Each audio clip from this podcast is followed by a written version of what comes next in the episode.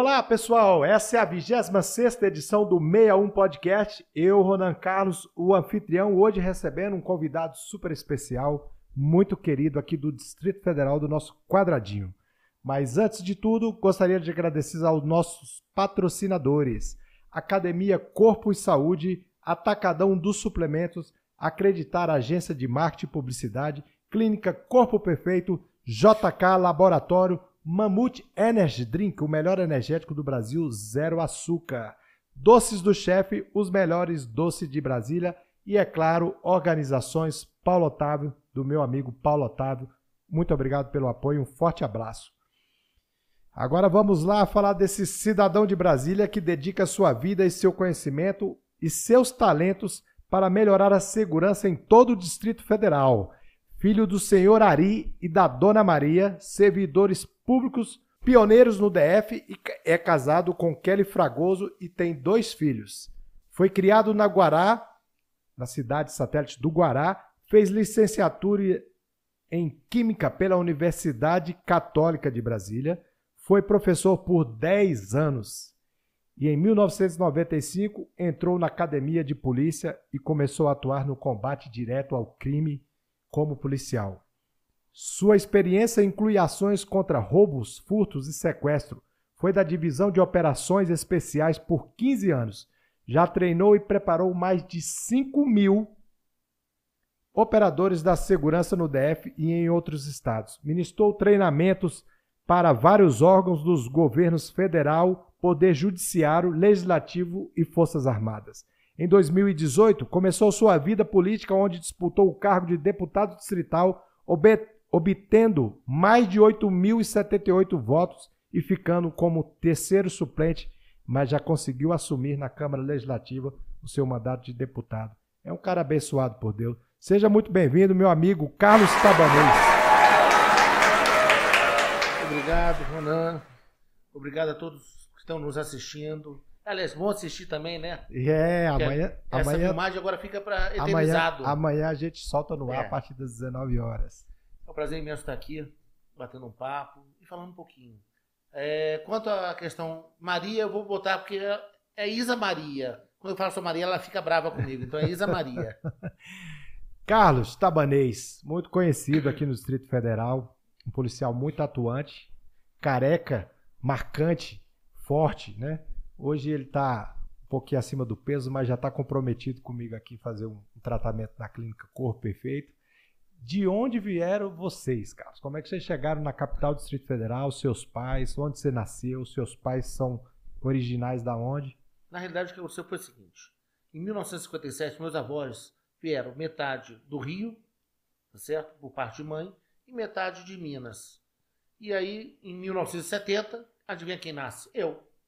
Então, metade, o meu pai é mineiro, tá? E Ele minha é mãe é mineiro da carioca. onde, cara? É, na- meu pai foi é, nascido em Nazareno. Nazareno. E minha mãe naquela região ali de São Cristóvão. E aí, em 1957, meus avós vieram para a construção de Brasília. Meu avô era o chefe da marcenaria da Bela Cap, como falavam antigamente.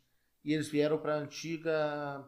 Hoje se chama Candangolândia, Sim, mas antigamente era chamado de Velha Cap. sim. Depois disso, o que aconteceu? Em 1970 eu nasci, morei muito pouco tempo na área da, na 408 Sul e na 402 Sul. E de lá fomos pro, pro Guará. Eu fui pro Guará com seis anos, se não me engano. Seus pais servidores públicos de qual ó? Meu pai era do GDF, da Subprocuradoria do GDF, e minha mãe era do Tribunal Superior do Trabalho. Mas começou o, trabalhando na CAESP. Sim, o incentivo de você virar servidor público foi pelos seus pais como É, minha família toda praticamente é servidora pública. Meu pai era servidor público, minha mãe é servidor público, meu tio é servidor público. Então, meu outro tio era policial civil da época da GEB, então, que usava o mesmo nome que eu uso hoje, Tabanês. Então, a gente tem o ritmo, normalmente, de pegar o que a família é. E aí, eu também fui o quê? Eu nasci em 1970, eh, morei no Guará muitos anos, depois eu fiz química, na, entrei como faculdade católica e saí lá como Universidade Católica. E também fiz pós-graduação na UNB. É, em Política e Estratégia, comecei a dar aula de Química, ministrei aula de Química por 10 anos. 10 anos eu tive a oportunidade de conhecer vários lugares do Distrito Federal, porque eu dei aula no Compacto, Projeção, JK, La Salle, Alvorada, AD1, Centro Sino 6, CEAB, até em Formosa eu fui dar aula no Colégio do Planalto. CEAB eu estudei lá. Hã? CEAB eu estudei lá. Eu, eu ministrei aula lá um tempo. Agora virou CEMAB. CEMAB. Depois disso, infelizmente, a gente sabe que a função do professor não é tão valorizada. Então nós temos duas formas de fazer. Ou a gente continua brigando, tentando melhorar, ou se você está incomodado, você procura uma coisa melhor. E na época eu resolvi fazer o concurso da Polícia Civil. Fiz o concurso da Polícia Civil, passei e entrei na, na Polícia Civil em 95. Era um sonho seu de criança? Na realidade, meu sonho, sabe qual que era? Ser cientista. Eu sonhava em fazer a cura do câncer. E aí a coisa vai, meu tio era polícia, era, foi Jabiano, que também usava o nome de Itabanês, aí foi indo, foi indo. E aí, de repente, eu fui para a área da polícia, a área do armamento. Desde criança, com isso. E aí o que aconteceu? Entrei na Polícia Civil, trabalhei alguns meses na quarta DP, porque eu morava no Guará. De lá eu fui convidado para ir para DRF, Delegacia de Roubos e Furtos, também fiquei um pequeno período e tive a oportunidade de ser convidado para ir para a divisão de operações especiais. Tabanês. Onde eu fiquei mais de 15 anos lá. Lá na, lá na quarta DP do Guará, lá. Você nasceu no Guará e cresceu no Guará, virou policial no Guará. Alguma história que você lembre de algum amigo que foi pro caminho errado, das drogas, foi pro Olha caminho só. do crime? Tinha muitas pessoas que a gente conhecia lá no Guará, quando era Manu. Tem uns que entraram nas drogas, hoje estão praticamente aquele zumbi que chama. Tinha um rapaz que fazia capoeira, o cara travado, o cara assim. Você via, hoje você olha pela rua, dá, dá pena de ver. Tá certo? Teve outros que foram presos, mas o meu grupo mesmo, que estava, graças a Deus, quase todos eles, ou virou polícia civil, outros viraram polícia militar, outros são professores. O meio que eu andava e o meio que eu estava é um meio que posso falar que todo aquele grupo nosso, ele se progrediu na vida. Porque acho que aqui no, no DF, não sei se, se há, há es- estudos de casos, que o, a cidade do Guará é a cidade de maior movimento de tráfico de droga. Não, ela, na época, no início, ela tinha uma movimentaçãozinha, droga, mas não era aquela movimentação, não. Não se comparava com Ceilândia, com Samambaia, com outras cidades. Lá tinha muito, era, na minha época, pelo menos de polícia, tinha muito, era furto de varal. Ladrão de roupa. É, E algum dia você estava na delegacia e chegou um amigo lá em não, alguma situação que você várias lembra? vezes, nesse tempo todo de polícia, é impossível, né?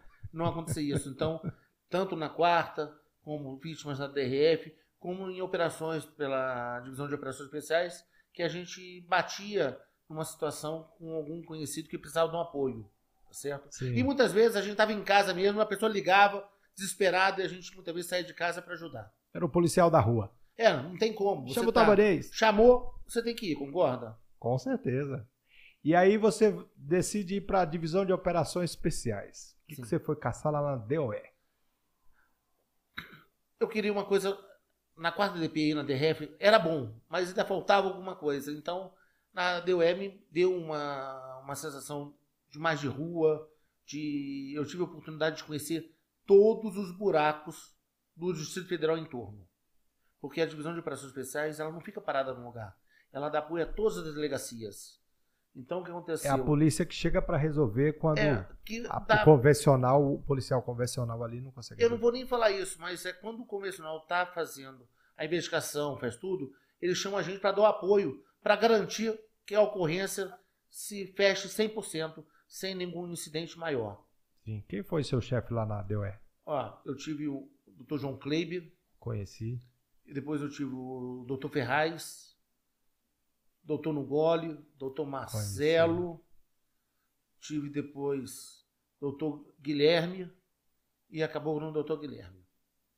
E aí, lá na divisão de operações especiais, pelo que eu já ouvi, você se especializou em bomba. Não, eu, eu primeiro fiz a parte de defesa pessoal, a parte de. Eu comecei com tiro, defesa pessoal, aí eu comecei a fazer a parte de explosivo e armas não letais. Mas a minha especialização maior hoje é a parte de explosivo.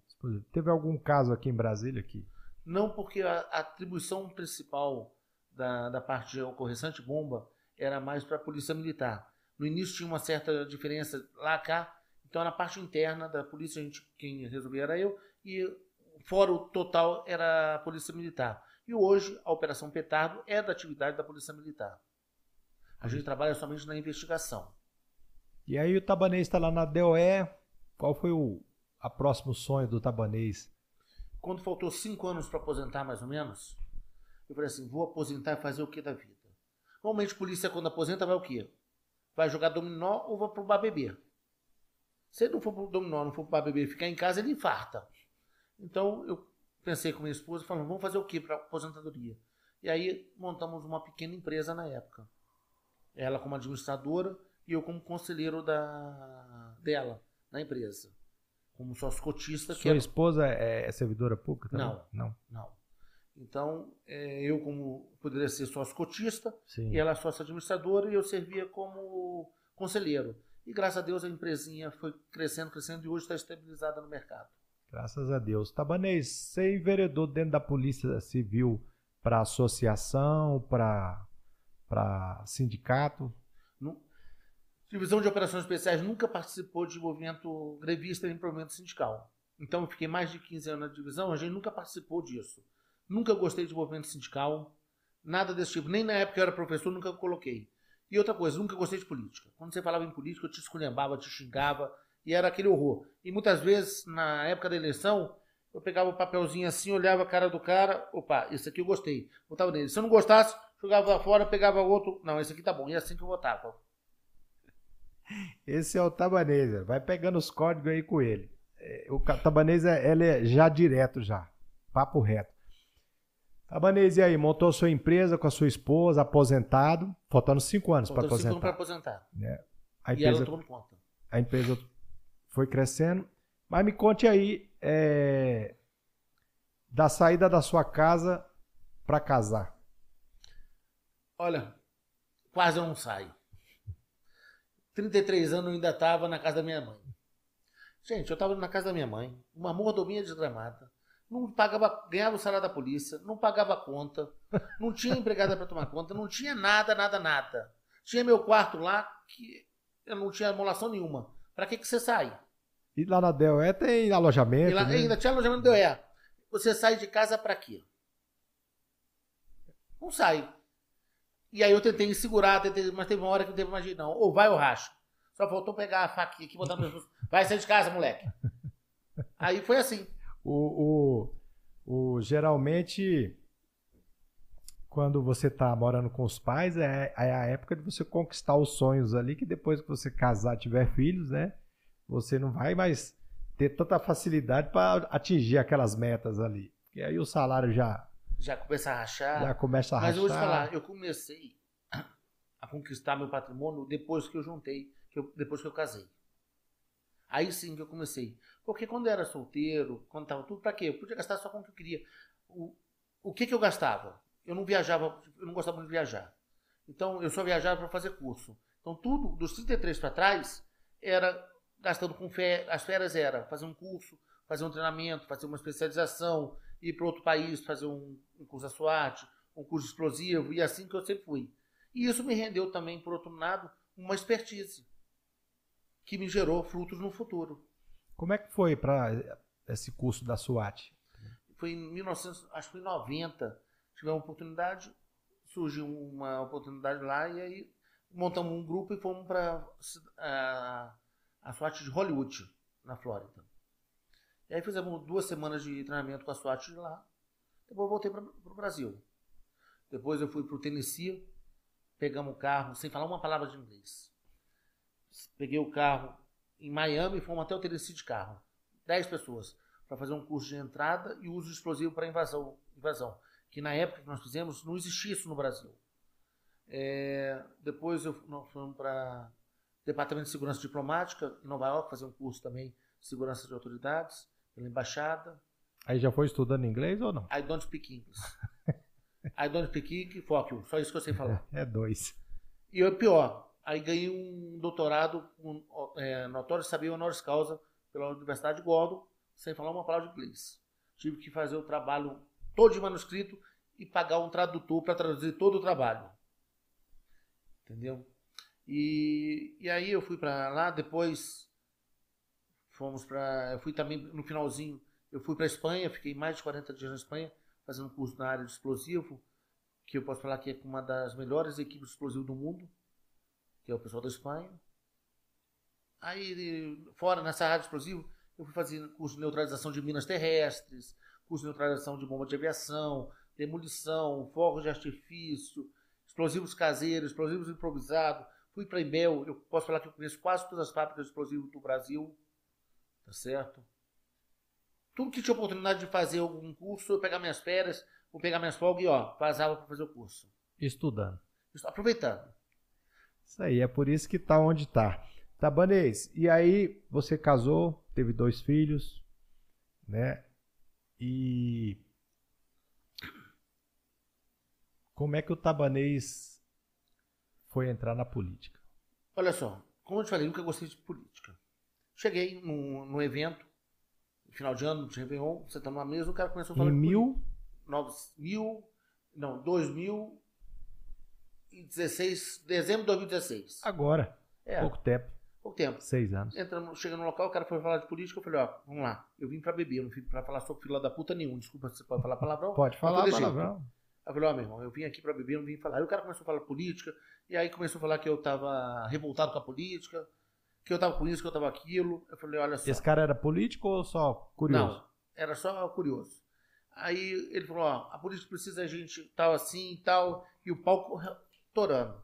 Aí teve uma hora que falou, então por que você não sai em vez de reclamar? Eu falei, olha, eu tenho algumas características que o político não pode ter. Não sou mentiroso, sou direto, não sou de ficar enrolando e sou grosso por natureza. Tudo que o político não pode ter. Aí ele olhou, parou, falou assim, mas por isso a gente precisa mudar isso. Quem sabe assim você não vai.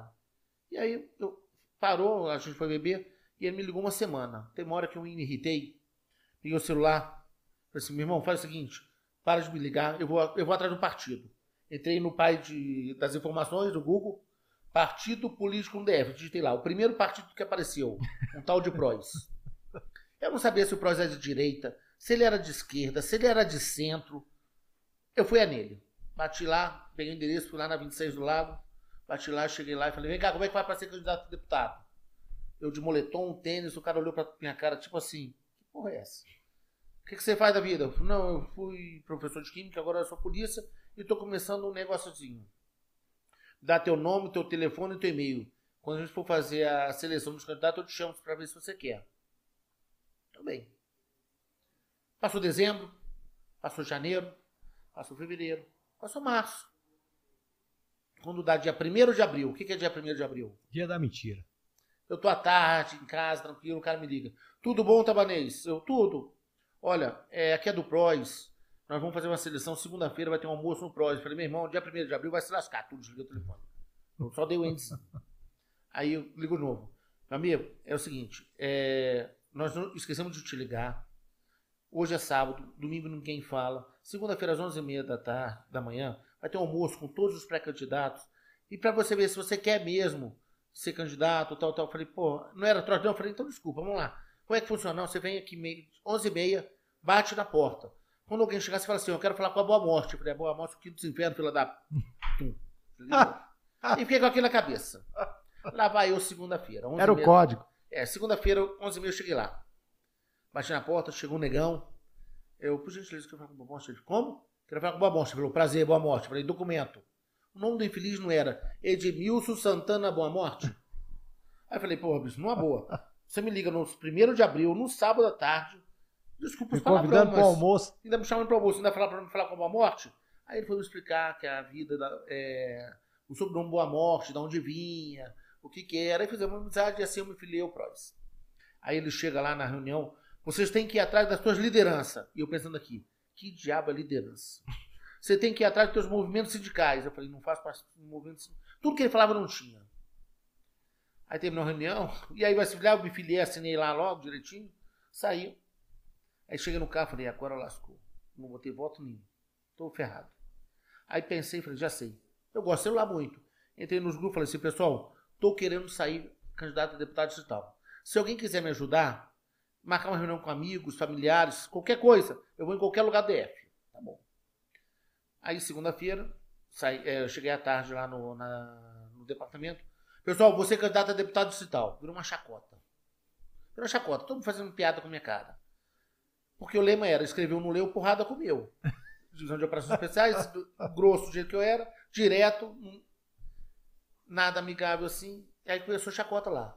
E aí o pessoal começou. Tava na tem uma reunião em Braslândia. Saía eu de casa, ia para Braslândia. Três pessoas. Conversava com as três pessoas. Aí Conversava saía... o quê, Tabanês? O que, que você prometia lá para eles? Eu não prometia nada. Essa coisa. Porque eu vou falar já já, eu vou te contar já já o que, que era. Depois eu vou te contar como que era a reunião. Aí saía lá. Aí no outro dia, Tabanês tem uma reunião em Plautina. Eu, pum, Plautina. Aí depois começou a ter duas reuniões. Você estava fazendo plantão na polícia? No dia de folga. É, o, Era e a noite, 12 é. por... É 24,72. 24,72. Aí o outro dia... Ó, tem duas reuniões. Eu ia para Gama, do Gama eu ia na Ceilândia, na Ceilândia eu ia em Planaltina, no mesmo dia. E haja gasolina. Aí outro dia era tal. E assim a vida foi. Aí um blogueiro, ou como a gente chama hoje, mídia alternativa, viu a minha história, que eu já estava depois de uns seis meses, e começou a falar Tabanês o Incansável. E o Incansável pegou. E aí a equipe, Quem é o blogueiro? Era o Eugênio Piedade. Aí ele chegou, botou Incansável, começou a fazer umas matérias, e eu tinha um serviço já na Estrutural. E o pessoal da Estrutural me abraçou. Que também são tão incansáveis quanto eu. E aí esse pessoal, na época, fez um movimento, aí a gente falou lá, Aí, você tinha um serviço estrutural, quando você fala eu tinha um serviço estrutural, qual era o serviço? A, na empresa da minha esposa, ela tinha, a gente tomava conta do aterro sanitário. E lá nós fizemos um trabalho de ressocialização. Porque na, quando saiu a licitação, tinha que ter nada consta. E nós entramos com impugnação e conseguimos quebrar o nada consta. Então demos oportunidades para quem estava sem o nada consta ainda, mas que queria um emprego, queria mudar de vida, para trabalhar lá. E isso deu uma abertura muito grande na, na comunidade. Entendeu? E aí começamos a trabalhar aquela coisa toda, aí chegou convenção. Aí a gente pensando, como é que a gente vai fazer? Ó, pessoal, todo mundo tinha que levar as equipes e tal. Aí vamos lá. Eu falei, pessoal, vamos todo mundo calça jeans e camiseta branca. Gente, quando eu cheguei lá na convenção, imagina aquele saidão da papuda. Era aquele meu pessoal todinho lá. Eu olhei assim, pessoal, não ficou legal não. Aí todo mundo olhou um pro outro e falou, não ficou não. E ali nós decidimos começar a utilizar o preto. Foi a primeira campanha no Brasil onde a cor predominante era o preto. E aí, onde tinha um grupinho de preto, o pessoal falava que eram os incansáveis. E aí a gente fez aquele movimento todo. E aí, como é que foi a reunião? Era simples. Eu chegava na, nas casas, o seguinte, primeiro papo, bem educado. Chegava um, eu fui num local lá, o cara, ó, oh, tem um líder religioso que quer falar contigo. Vamos falar qual é a religião. Ó, uhum. oh, eu tenho tantas pessoas aqui, mas eu preciso de tantos mil tijolos. Eu te garanto, se você me der tantos mil tijolos, todo mundo vai te apoiar, vai votar em você. Olhar pro cara. Assim, deixa eu fazer uma pergunta pro senhor. Para a quantidade de votos que eu preciso, esse tijolo vai dar? Não. Quantos milhões de tijolos eu vou ter que comprar? Aí ele parava. O senhor acha, se eu tiver que gastar todo esse dinheiro numa campanha para ser eleito, eu vou lá para ajudar a população ou para roubar a população e recuperar meu dinheiro em dobro? Agora, se o senhor quiser ajudar o Distrito Federal a melhorar e não querer me extorquir, meu cartão está aqui. Virava as costas e embora. E foi assim que eu comecei a fazer a campanha. Chegava na reunião, quando o pessoal não queria me extorquir, no início, acha, barriga verde queria. O que eu falo muitas vezes é que o, o, o Brasil é o reflexo do brasileiro.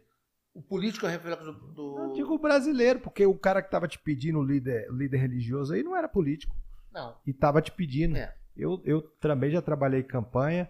E é quando eu falo, o, o povo brasileiro tem o que merece. Sabe? Porque... E aí a gente começa a entender por que, que o político muitas vezes não faz isso. Mas foi no início só, calma, calma, tem muita coisa. Aí chegamos lá, na primeira reunião lá. produção, não... cadê nosso pão de queijo, produção? Gordinho não pode ficar sem comer, não, fica com raiva. Aí o que acontece? Tabanês quer uma água? Não, quero agora não. Uma coca, um guaraná? Não, não, já já. Aí, primeira reunião lá, maiorzinha, eu já chegava falando assim, pessoal, eu acho que a população está cansada de ser enganada. Ou vocês querem continuar sendo enganados? Aí deixava um tempinho para eles.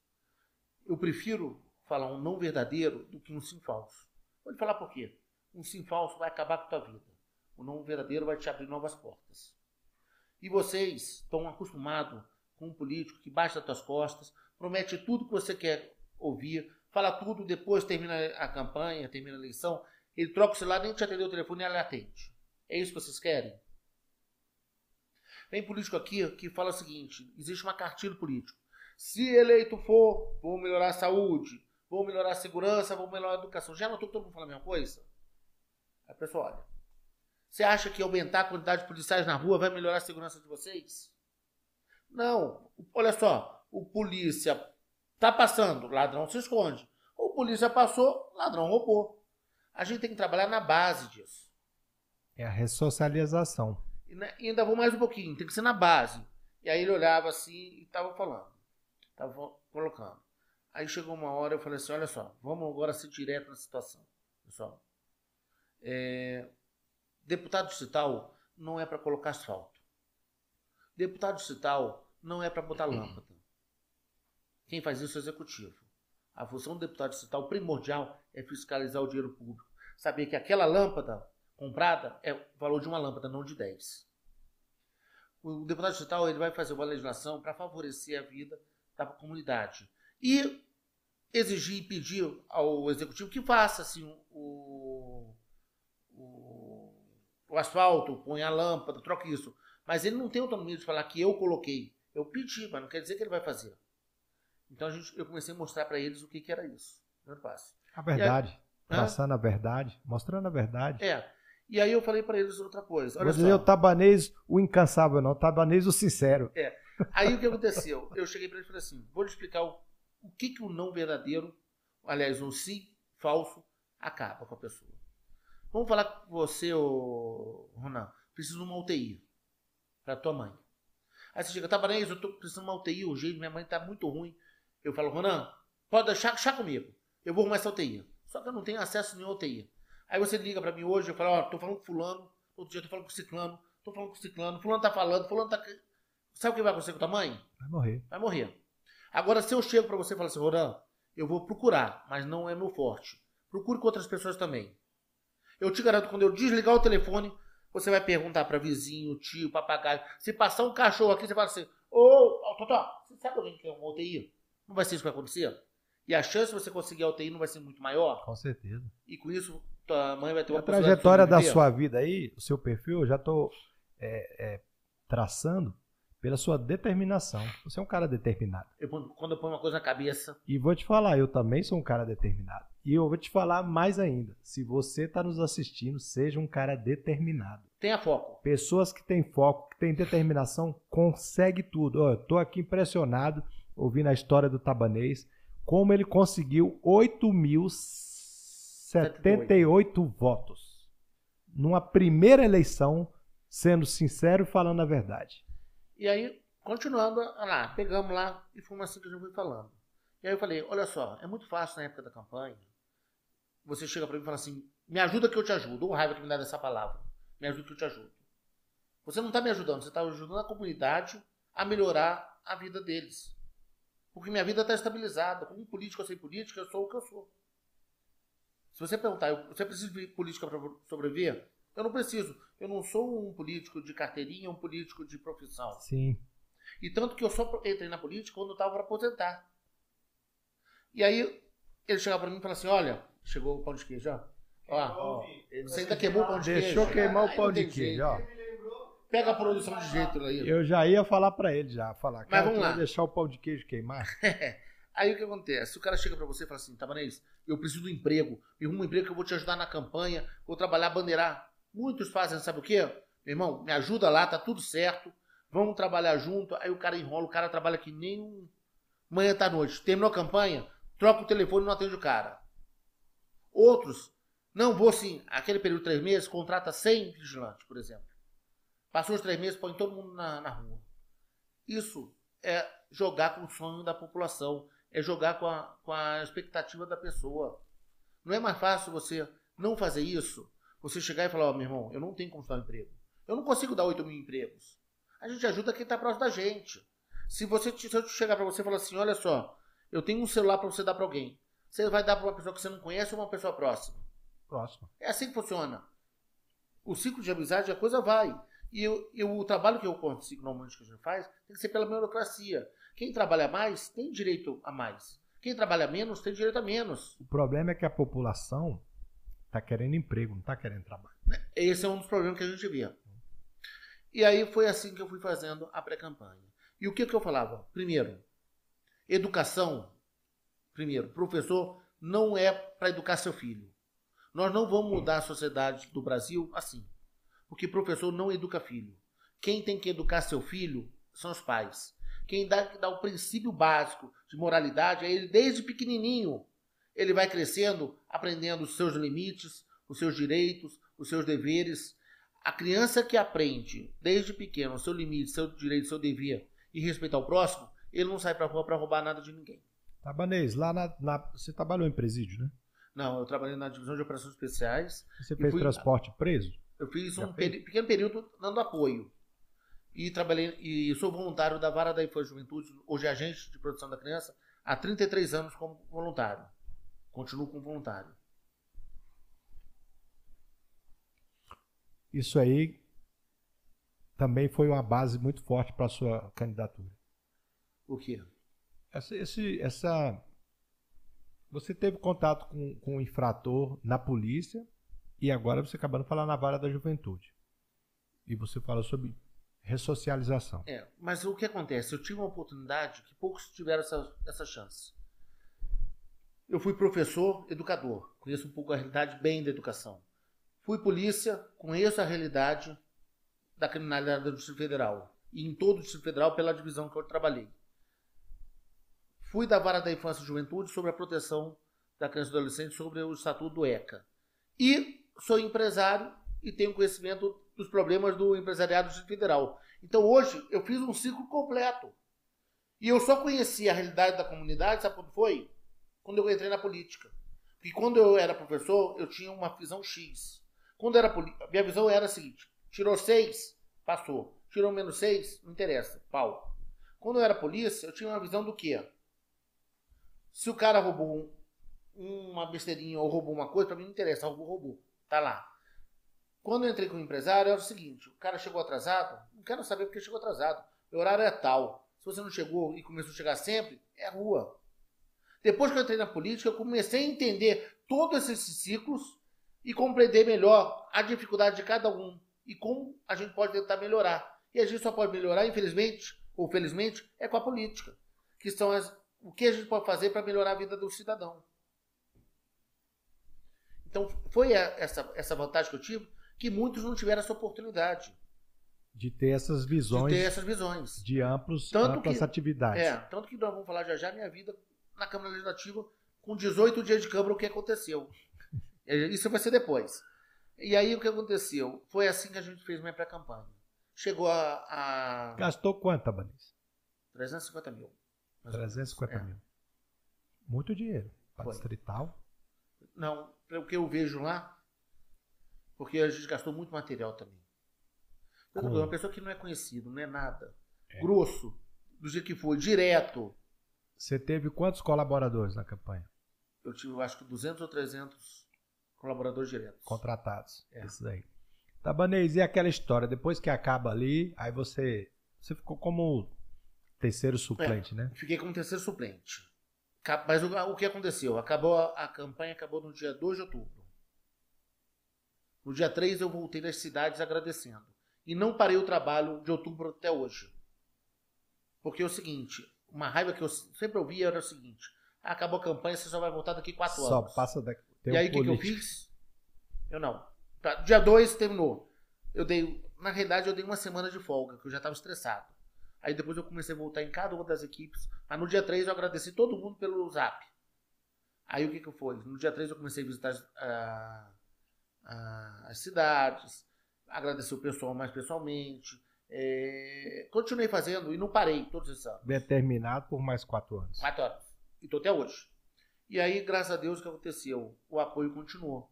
Continuei falando com o pessoal, ouvindo a, os problemas, algumas coisas tentava dar um direcionamento, pedia para um, pedia para outro. Quando você não tem o poder da caneta, você tem que ter o poder da, da petição.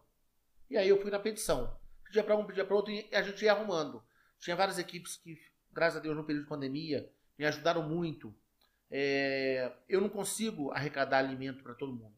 Não conseguia arrecadar essas coisas. Não. Cada lugar que eu tinha aquela minha sementinha dos incansáveis, eles mesmos proliferaram aquilo e continuaram ajudando com brinquedos nas épocas, com alimentação, com levar para o médico fazer. Então, graças a Deus, na minha equipe, ela continuou comigo até hoje. É uma equipe fiel. Tabanês, pode ser que na sua vida seja diferente da minha e de muitas outras pessoas que eu conheço. Você teve apoio dos amigos em massa, dos familiares e da sua corporação? Olha, da corporação eu não tive apoio, não. Como eu te falei, imagina um cabo do jeito que eu era. Você acha que alguém acreditava, acreditava que eu ia ter alguma chance? Nem falava que eu ia ter 500 votos, porque tem gente que falou que não tem votos nem da minha família. É, na minha família, eu posso falar que 80% apoiou. 80, 85% apoiou. Mas então foi muito bem, porque na minha família 10% me apoia, não. 90% torce contra. Não, eu, tive, eu vou falar que no máximo uns 20% não me apoiaram. O resto apoiaram. E os amigos? Principalmente os que não me apoiaram, não me apoiaram por um motivo. Falavam que se eu entrasse na política eu ia virar ladrão. Então, não por mim, mas pelo medo do que eu poderia virar se estivesse na política. E eu, foi umas coisas que eu fui conversando. Que, infelizmente, se a gente não mudar e entrar pessoas novas que possam mudar essa, esse, esse estigma, isso vai continuar do mesmo jeito. Então, é, eu falei, e é fácil lembrar, quando eu era professor, eu fui entrar na polícia, falar, o pessoal falou que ia mudar. Eu não mudei. Quando eu era polícia, e além de polícia empresário, falava que ia mudar. Não mudei. E também quando eu entrei na, na, na pré-campanha e fiz a campanha, e quando eu assumi mesmo os 18 dias, eu também não mudei. Então isso é muito de pessoa para pessoa. Agora, lógico, aquela atenção que você dá no dia a dia, muitas vezes, como está corrido, você não consegue dar a mesma atenção. É. Uma coisa, mas é bem diferente do, do mudar, de fazer isso, daquilo. E vou te falar, eu, a gente consegue fazer muita coisa. E aí, quando teve a oportunidade de quebrar um paradigma do Distrito Federal, nunca um terceiro suplente assumiu a Câmara Legislativa do DF, até hoje. Nunca. De repente, eu tive a oportunidade de assumir. E me falaram: Ó, oh, você tem 20 dias para ser deputado, quer? Aí eu falei: Antes de responder, eu perguntei para algumas pessoas. A maioria falou assim: Não, não assumo não, você vai se queimar. Não assumo não, que nego vai falar que você está querendo lá só para ganhar dinheiro, só para ganhar status, tal, tal. 20 dias você não vai fazer nada, só vai ficar na cadeira, só para sentir o gostinho. E aí ele faz a pergunta: 18 dias, dá para fazer alguma coisa na Câmara? Cara, pô, os caras falam que o Bolsonaro ficou 18 anos lá na Câmara e não conseguiu fazer muita coisa, né? Ainda mais você não sendo, não sendo um político de raiz. E aí eu vou Difícil. lhe falar. Eu vou te dar a resposta e você me fala se deu ou não. 18 dias. 48 projetos de lei, 21 indicações ao governador, 3 pedidos de moções e 7 visitas de madrugada nos hospitais. Eu fui no hospital do Paranoá, não, vamos começar. Primeiro, no domingo, eu fui no hospital do Gama, fui na UPA do Gama, fui na UPA do Recanto das Evas, cheguei lá, pedi a escala de serviço, fui ver se tinha médico, se não tinha médico, qual era a situação, cobrar para ver se tinha algum médico que não que tinha assinado e não tinha ido. Se tinha alguém que estava faltando, por que estava faltando. Como é que foi a recepção? Primeiro que, quando eu falei que era o deputado que estava lá, ninguém acreditou. Foi difícil. Segundo, quando eles viram que era isso, e eu estava no direito constitucional de fazer isso aí, que é a minha função principal no deputado de Estado, é fiscalizar, aí eles se tocaram. Aí depois eles começaram a me atender. Demorou um pouquinho para me entender. Viu só a hora que eu falei coisa assim. Errada, né? Hã? Viu só a hora que eu cheguei e falei assim: olha só, você vai me atender numa boa ou eu vou chamar a imprensa agora pra gente fazer um estardalhaço aqui? Aí o cara, opa. Aí eu comecei a ver. E aí eu vi a realidade da, da, da saúde. E aí eu vou te falar um negócio. Antigamente eu achava que a, culpa era do governo. E não é. A culpa é dos gestores. Um é o seguinte: se você tem uma empresa, você, você é empresário, e vamos falar que aqui é uma clínica, por exemplo. Você tem a recepção. Se você não cobra a presença da recepção, você não olha, ela chega todo dia no horário? Não. Se você não cobra, se ela falta ou deixa de faltar, ou se ela falta, você não fala nada, o que acontece?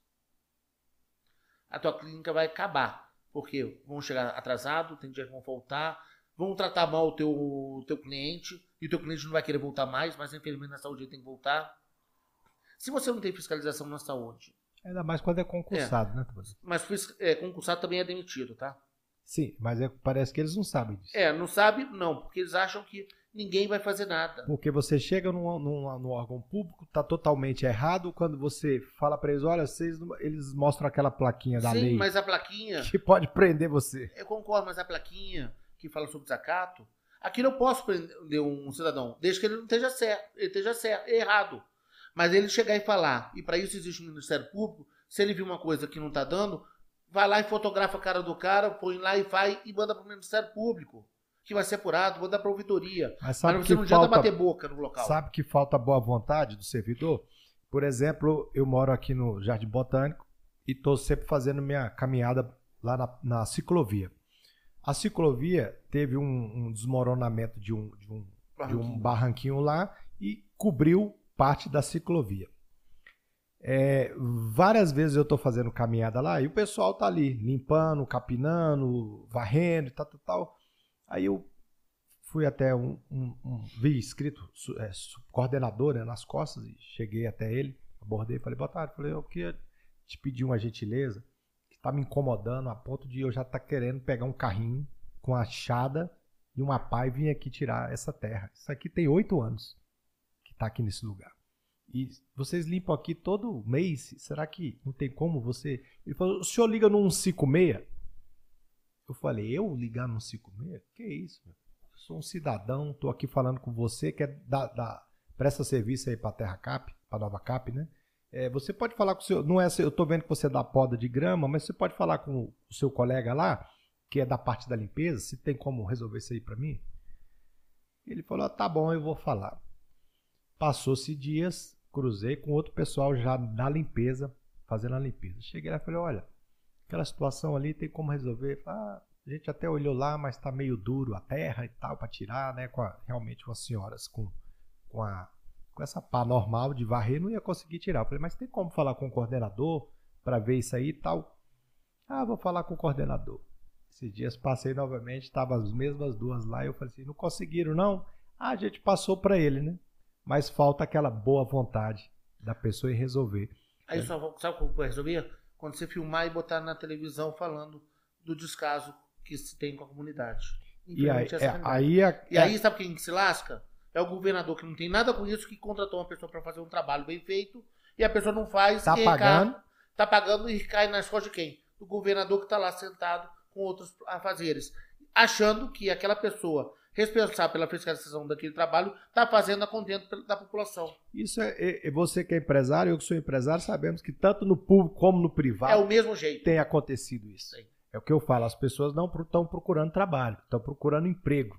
Hoje, as leis trabalhistas, apesar do Michel Temer ter passado esse pouco tempo aí na presidência, mas só a, a, a, a- a mudança da lei trabalhista que ele fez já valeu por por- por oito anos de, de, de governo. Algumas coisas foram muito boas.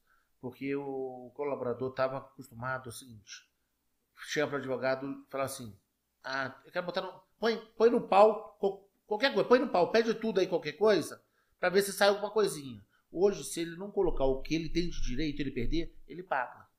Parece que essa lei foi revogada. Eu ainda não sei disso. Dá uma olhadinha. Eu acho que ela foi Eu revogada. acho que não.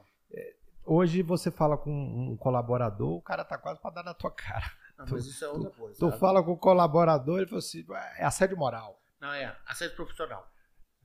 Assédio moral. Só falta falar o assédio sexual. Mas isso que acontece. Mas a questão da, da ação é que muitas vezes o advogado tem preguiça de fazer uma ação regressiva e pedir.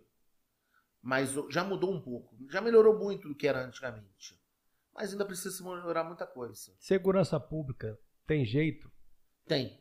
Mas a segurança pública só vai melhorar Na quando a trabalhar na família. na E para trabalhar na família, você tem que trabalhar no emprego. Porque, vamos ser sérios, lembra que eu te falei que quem dá educação para seu filho é a família? Sim. Mas uma família, para dar educação para seu filho, ela tem que ser uma família estruturada, concorda? Sim.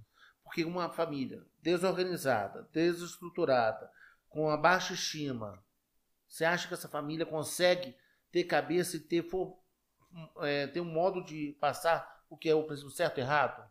Não vai ter.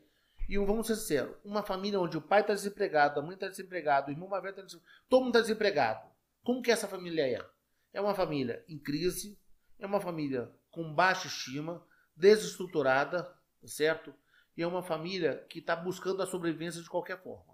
O socialismo é. aí, no caso, e bolsas aí, e, e, mais outros aí, ajuda ou atrapalha? Atrapalha. E aí o que acontece? Essa criança que está nesse ciclo, ela vai para a escola ou ela vai para a rua conseguir dinheiro? Ela vai para a rua conseguir dinheiro. E qual é a forma que ela tem que conseguir dinheiro? Duas formas. Honestamente ou sem ser honestamente. Honestamente, ela vai ver o que a gente, que o pessoal mais jovem vai no barzinho, a criança é vendendo uma balinha, vendendo uma flor, no semáforo pedindo dinheiro, fazendo trabalho braçal. E essa criança, naquele período de formação dela, do caráter dela, e o, o período de formação é, educacional e profissional, ela está fazendo trabalho braçal sem formação intelectual. Ela vai crescer e vai virar um futuro desempregado, porque cada dia que se passa, mais o mercado de trabalho precisa de pessoas especializadas. Ou ele puxa o 3 oitão e vamos para a parada errada, vou para a vida louca. Vai para o roubo, para o furto, tráfico de drogas, por diante. O que acontece com esse jovem? Antes do que acontecer com esse jovem, o que acontece com a sociedade? Os índices de criminalidade vão lá para cima. A tua segurança vai lá para baixo. Mas esse jovem vai acontecer com ele, o que com ele? Um, vai ser morto pela polícia, vai ser morto por um rival de uma quadrilha, tá certo? Vai ser morto por um cidadão de bem que está se protegendo ou vai ser preso? Ele vai ser preso, vai ter uma outra escola, que é a escola da criminalidade, vai sair depois de um certo tempo, sem formação profissional e com título assim: presidiário, recluso, detento ou reformado. Você acha que ele vai conseguir emprego fácil? Não vai. Já o outro jovem lá, o que, que vai acontecer com ele? Estudar nas melhores escolas. Não, o, o que foi para a rua conseguiu dinheiro. Aquele que foi para a rua conseguir dinheiro, Sim, que está trabalhando, trabalhando. Lá, ele vai ter. Sabe qual a, a, vai ser o ensinamento dele? Vai ser o ensinamento da sobrevivência humana, onde vale tudo para sobreviver. Ele, se ele achar 50 reais no chão, ele vai pegar aqueles 50 reais e botar no bolso, não vai falar de quem era o dono. Ele, aí a gente começa a ver a lei do Gerson. E aí, você viu as duas? Sim. Agora, se o pai tem um emprego, mínimo que seja, eu faço um desafio a todos os nossos ouvintes aqui do, do canal 61. Você quer que teu filho tenha a mesma condição de vida que a sua? Eu quero que ele tenha a condição de vida que ele consiga alcançar. Sim, mas você quer hoje, se você parar, você quer que teu filho tenha a mesma condição de vida que a sua, você quer que ele tenha um pouco sempre melhor? Não, eu quero que ele tenha que ele mereça. Que ele mereça. Mas todo pai quer que ele tenha é. a vida melhor que a que você tem hoje. Sim. A consequência vai ser o que ele vai merecer, a consequência do que ele fizer. Mas se você dá um, um ensinamento desde criança do que é certo, do que é errado, você dá condições dele estudar, você dá condições dele se profissionalizar, se preparar, você faz isso para quê? Para que ele tenha uma condição de vida melhor que a sua. Só que ele vai aceitar isso, não é um problema dele. E ele vai ter consequência disso. Sim. Mas todo pai que está nos ouvindo aqui quer que seu filho tenha uma condição de vida melhor. E muitas vezes você não compra uma camisa nova para você para dar um estudo melhor para ele. Você não compra um perfume, uma viagem para ajudar ele em tal coisa, pagar um novo curso com o intuito de melhorar, concorda? Sim. Aquele pai também que está numa condição mínima que tem, ele muitas vezes ele vai deixar de fazer o comprar uma esteirinho, tomar uma cervejinha no final de semana, para fazer com que essa criança vá para a escola, que ele possa estudar na escola pública que seja, e que ele seja uma pessoa que tenha uma condição de vida um pouco melhor que a dele.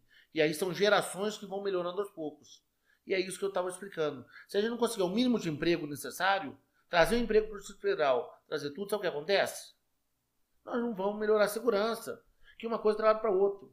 Então, para a gente melhorar a o Brasil, a gente precisa de educação. Mas para que tenha educação, eu preciso ter um emprego mínimo. E uma família que ganha, por exemplo, ah, eu tenho uma família, ela ganha bolsa salário, bolsa disso, bolsa daquilo. A criança nasce vendo o pai sem trabalhar, ganhando tudo na mão. Você acha que essa criança vai crescer como? Vai crescer com os exemplos do pai, com o exemplo da mãe. Então hoje, em vez da gente ficar dando as coisas, nós temos que dar condições dessa pessoa que recebia. Então, por exemplo, hoje, a reciclagem. A reciclagem é uma coisa que a gente está usando uma pequena parte do que se tem hoje para reciclar. Por que, que, em vez de dar a cesta básica para aquela família, não abre uma cooperativa e banca aquela cooperativa para que ele receba o seu salário e ele compre a sua cesta básica? Porque aí ele vai trabalhar, a criança está vendo o exemplo dele, dele sair todo dia de manhã, ir lá fazer. Ah, não deu quase nada, mas eu te garanto que ele vai ganhar com subsídio, em vez daquela cesta básica, ele vai ganhar um dinheiro para poder fazer isso. Em vez de eu dar a cesta básica para ele, eu dou o dinheiro que seja a cesta básica, mas ele vai estar tá lá fazendo uma coisa útil e vai dar exemplo para essa criança. E cooperativas a gente pode fazer várias. Eu estou dando exemplo de cooperativa de reciclagem, mas também tem a cooperativa que a gente pode produzir é, tijolo ecológico, é, reciclagem como tem na estrutural de, de materiais de construção, de madeira, e aí vai por geral. Tá, Banês, esses dias eu estava vendo o, o, o, jornal, almoçando, até engasguei, tão nervoso que eu fiquei revoltado. O pessoal na fila para pegar o cartão Bolsa Família, Bolsa Escola, Bolsa não sei o que lá, e reclamando porque a fila estava grande e estava demorando para ser atendido. Você já pensou? Isso que a gente precisa mudar. Porque se ele estivesse na, lá na, numa cooperativa e esse dinheiro da bolsa fosse para a cooperativa, para que essa cooperativa subsidiasse essa cooperativa e ele ganhasse o seu, automaticamente ele não estaria assim. E ele estaria dando valor nisso. E como distrital, você apresentou lá 40 e... Eu fiz 48 projetos de 48 leis. projetos de leis. Dentre eles, como eu, é vou que tá? eu vou dar um exemplo de alguns. É, um foi sobre o LARC, que é o uso de ônibus de concepção de longa duração.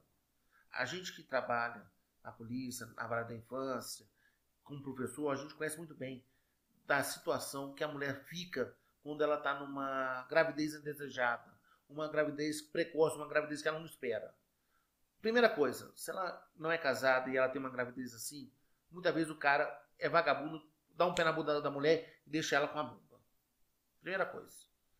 Depois ela tem que se virar sozinha para trabalhar, ser pai, ser mãe e sustentar a casa e o filho.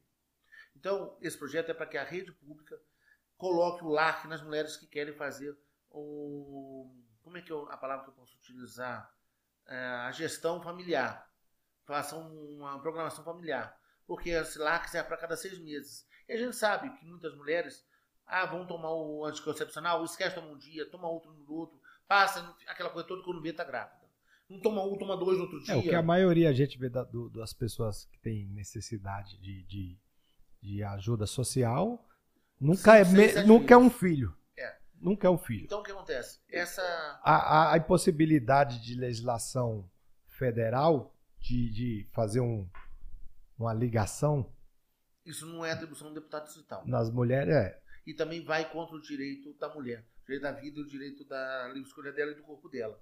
Mas o LARC é diferente. O LARC, ela coloca o chip lá, que não tem nenhuma coisa evasiva. Demora. são seis meses. seis meses. Se ela quiser ter um filho, ela tira o chip, ela não renova o chip e ela vai, ela vai ter o um filho. Então é uma coisa que a mulher tem o direito se ela quiser. Se ela não quer e ela quer correr o risco de ficar grávida, é o direito dela. Se ela quer ficar grávida, é o direito dela. Mas se ela quer prevenir, fazer uma, uma programação familiar, fazer um estudo e ficar grávida na hora que ela acha certo, na hora que ela precisa, na hora que ela quer, ela pode utilizar isso e é uma coisa menos invasiva que a fundação. Aí você fazer. evita um parto, evita um pré-natal. E aí várias outras coisas você vê, gera... é, paga, é. paga muito, muito, muito menos. É, vai ser uma economia muito, muito maior com isso. E é uma coisa simples, e não tem nada invasivo. Isso foi um. O outro foi um projeto que eu fiz de lei para, no caso de abuso, abuso contra menores. Não só menores, mas abuso no modo geral. O que que fala isso? É o jovem quando é abusado, a jovem ou o jovem é abusado por um homem e muitas vezes vai para o hospital. Se atendido por um homem, ele já está traumatizado. Então muitas vezes ele não quer nem ser atendido. Então eu fiz um projeto em que se a vítima for abusada por um homem, que uma médica atenda e vice-versa. Para quê? Para diminuir o trauma dessa criança nisso. Sim. Certo? Esse foi outro projeto. Um outro foi sobre a violência nos condomínios. Nós temos também. E deixa eu ver, tem, foram tantos. Fizemos um para os garis. Porque quem sabe da vida do gari conhece como é a realidade deles. Então fizemos um sobre as escolas para os filhos do garis. Cara, é isso aí que às vezes as pessoas não, não reparam. Eu já vi o gari pendurado ali no, no o risco que ele tem né, de, de um acidente, é, contaminação, é, conviver ali com aquele contato com o lixo, né? Às vezes, muitas vezes, hoje ainda está melhorando, né? Na, a coleta seletiva, mas ainda muitas vezes vai um caco de vidro ali, uma coisa indevida, uma agulha, qualquer coisa que, que possa é, prejudicar esse profissional. É, um, é uma categoria que realmente merece ser olhada. É, então fiz dois projetos na área dos garis, fiz alguns projetos na área dos clubes de tiro, que hoje, querendo querendo, o clube de tiro é uma questão de relevância no termo do DF. A importância porque ele gera economia, emprego. ele gera emprego, ele gera segurança, segurança, ele gera movimentação. Aprendeu, né? Agora não queimou não, né? Agora foi. Agora se puder trazer uma água para mim, eu ia aceitar. Ele gera várias outras coisas. Então hoje eu posso falar que o clube tem uma função específica, tá certo? Dentro da economia do Distrito Federal. É, antes do, da era Bolsonaro, nós tínhamos poucos clubes em Brasília. Irmão, fica à vontade aí. Tá bom. Se não, se não me engano, era o meu, o meu clube de tiro, mais o três ou quatro no máximo. Hoje nós temos mais de 33 clubes de tiro no Distrito Federal que estão fomentando o esporte. E você sabe que a primeira medalha olímpica do Brasil foi no tiro. Foi no tiro, foi de uma, uma pessoa, vou falar assim, que ia ver o pai dele treinar, se interessou, começou a treinar e a nossa primeira medalha do, da Olimpíada veio do tiro esportivo. Isso não é e falado, hoje a né? gente incentiva isso. Não é falado. É, e outro, é, não é falado, não, é escondido. Porque nós viemos de um período que era contra o armamento. É, fazer uma analogia que armamento é questão de violência. E aí, olha o problema maior que para desmoralizar o pessoal. Se abriu a quantidade de armas e se diminuiu a quantidade de homicídios. Como é que você explica isso? Libera a arma, assim, libera modo de falar, e diminui o homicídio. E antes falava que a arma era voltada ao homicídio. A arma que ocorre hoje no crime não é arma do atirador, não é arma do cidadão de bem. Ela vem hoje do contrabando. Ela vem das fronteiras. Porque hoje, para você ter uma arma, para você ser um atirador, é fácil, mas é uma burocracia. Você tem que ser. Hoje, se você quer ser um atirador esportivo, primeiro, você tem que fazer um psicotécnico, você tem que fazer um teste de capacitação de arma de fogo, você tem que saber utilizar, você tem que ter uma ocupação lícita, você tem que ter um endereço fixo. Hoje eu até brinco. Se minha filha for, for casar com alguém, tem que ser um atirador. Porque eu sei que ele tem todas essas características de uma pessoa equilibrada. Agora, lógico, existem alguns casos que dá uma fugidinha, existe. Mas esses casos hoje, todos os casos desses desvios, estão sendo presos. Estão sendo expulsos do, dos tiros. Tá certo? Porque todo clube tem obrigação de quando toma ciência de um fato delituoso ou uma conduta inapropriada do atirador, ele é obrigado a comunicar ao exército. E o exército toma o cancelamento do CR dele. Existe diferença entre o. É CAC, né? CAC é o, é o... nome que o pessoal dá para colecionador. Mas o, o documento para poder ir lá. Ah, tá. Existe uma diferença sobre a metodologia. E Hoje, o, se e você é um cidadão né? de bem e quer ter sua arma para em casa, para o seu serviço, ele vai tirar essa arma e comprar pela Polícia Federal, pelo Sinarme. Se você é atirador, quer participar do, do tiro, quer ir a treinar, você vai pelo Exército. Aí você tem que ter o CR de atirador, que o CR que fala que você é caçador, porque quando você tira o CR, você pode ser caçador, pode ser colecionador e pode ser atirador. Eu posso não ser atirador, eu quero ser colecionador de arma. Eu vou ter minhas armas só de coleção, eu não tenho direito de pegar essas armas estado. Tirar da sua casa. Eu quero ser caçador. Eu tenho CR para caçador. Mas a maioria já tira o CAC, porque ele é colecionador, é, atirador e caçador. Hum, por isso Por que é isso é o CAC. nome CAC, tá certo? E é feito pelo Sinar. No pelo caso, Sigma. se eu quiser ter uma arma para portar ela, para minha autodefesa, Aí é Sinarme, é Polícia Federal. pela Polícia Federal. É. E aí você, como atirador, você tira pelo exército. E, tira, e é o registro já não é, sig, é já um registro chamado Sigma, que é do, que é do exército. E você, aí você tem uma outra documentação. Você tem que ter guia de transporte da arma, você tem o registro da arma, você tem o CR É aquilo que os caras estavam fazendo meme aí. É. Aí você tem que do ter toda essa documentação para andar legalmente e te dar o direito de levar a arma da tua casa para o stand, do DF ou para qualquer parte do Brasil. Entendi. Então, é, a liberação do porte de armas e do, do- do- dos CACs aí diminuiu os homicídios. Eu não falo que diminui os homicídios, a gente só sabe o seguinte: com a liberação da compra de arma, a quantidade de homicídios diminuiu. E outra coisa, vamos ser sinceros: vamos falar que o senhor fosse um ladrão. O senhor fosse um ladrão. Alguns anos atrás, você entrava na casa, certeza que na, arma, na casa não teria arma. Hoje, você entrar na casa, você fala assim: opa, será que tem arma nessa casa ou não? você já está na dúvida. Você concorda comigo? Sim. Então você já entra totalmente diferente, ou muitas vezes você evita. Agora, é muito fácil. Eu vou dar um exemplo típico. Você lembra aquele caso que foi repercussão nacional e mundial do Lázaro? Lembro. Qual foi a única casa que o Lázaro se lascou? Que tinha uma... A casa que o caseiro tinha uma calibre 12. Que em todas as outras casas ele está com horror. O fato já mostra. Arma não é sinal de violência. Eu vou lhe falar, quantos homicídios, homicídios não, quantas mortes nós temos hoje com carros, com veículos? Supera mil e mil vezes a quantidade de armas. Então, praticamente hoje, vamos, vamos parar. Ninguém mais anda de carro. É, o Ninguém carro, mais anda de carro porque carro é a- o arma. carro mata. carro- Tanto que é uma arma que se não dava para 16 anos. Né? Sim. 16 anos pode votar, mas não pode tirar carteira. Pode escolher o presidente de uma nação, mas não pode tirar, pode conduzir um, um- um veículo. Essa é uma outra briga sobre a menoridade. No Japão é totalmente diferente. Se você tem idade para pegar uma arma e ir pra rua meter assalto, você tem idade para você tem idade para ir para cadeia. Quer uma coisa pior? O, o senhor é advogado, não é isso? Sim. Qual a diferença se um maior me matar e um menor me matar? Fala mais perto do microfone. Vamos lá. Qual a diferença se um maior me matar ou se um menor me matar? Nenhuma. Para a família A nenhuma. dor é a mesma. E para a justiça? É um anjo. Um é crime e o outro é ato análogo ao crime. Mas a morte é a mesma. Um pode pagar 20 anos. 17 anos, 364 dias. É ato análogo. E ele vai ficar no máximo 3 anos se ficar. Você acha isso justo? Com, você falou que tem conhecimento do ECA. Tá no conselho tutelar. Como é que tá essa molecada aí hoje? Tá entrando lá dentro, tá saindo pior?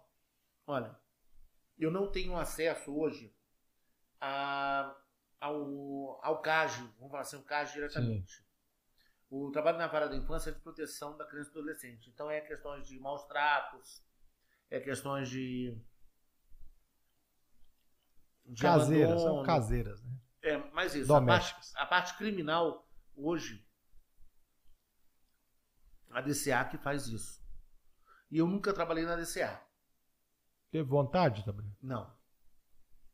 Eu acho que eu ia ser expulso da polícia antes. Então, graças a Deus, nunca me colocaram lá.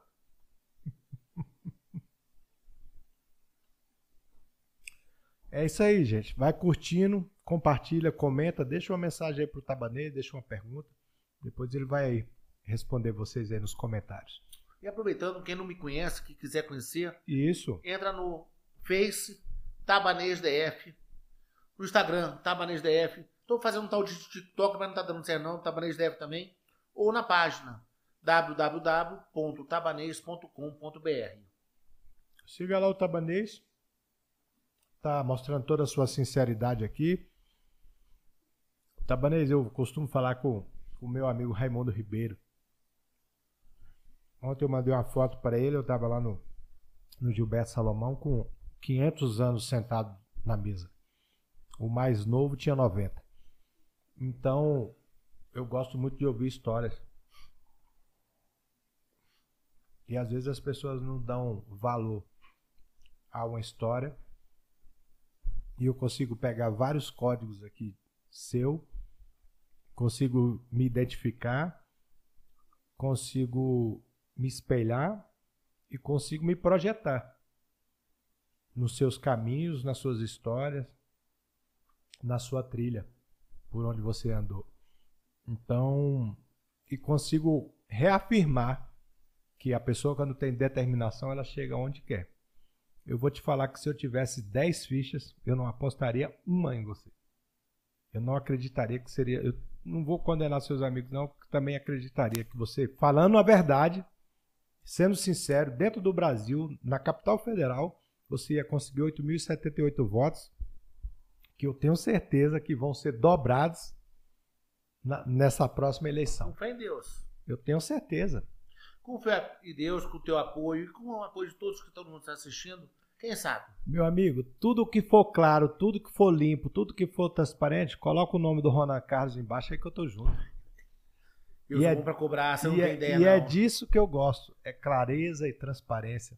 É, eu comecei a empreender com 12 anos e antes já lavava carro, vendia jornal e, e a gente sempre almeja, vai subindo e escorrega, cai, vai subindo, escorrega, cai e aí você vai chegar na sua vida com, com oportunidades de alavancar a sua vida mais rápido de uma forma errada ou continuar com a subida mais mais lenta. E as pessoas não vê as consequências das alavancagens rápidas, das oportunidades erradas que tem na vida. E eu cruzei várias vezes na minha vida com oportunidades erradas e disse não. Se não as drogas, se não as bebidas, se não a prostituição. Aprendo com histórias. Eu tenho um- um- um- uma pessoa que eu tenho um carinho muito grande, que era um empresário muito bem sucedido e perdeu tudo. Hoje está numa situação muito triste. E aí eu olho, ele peguei dele todas as coisas boas que ele sempre me falou, que ele sempre me ensinou, e peguei as coisas que deixou ele na situação que ele está hoje e fujo delas. Que é droga, mulher errada e, e amigos errados.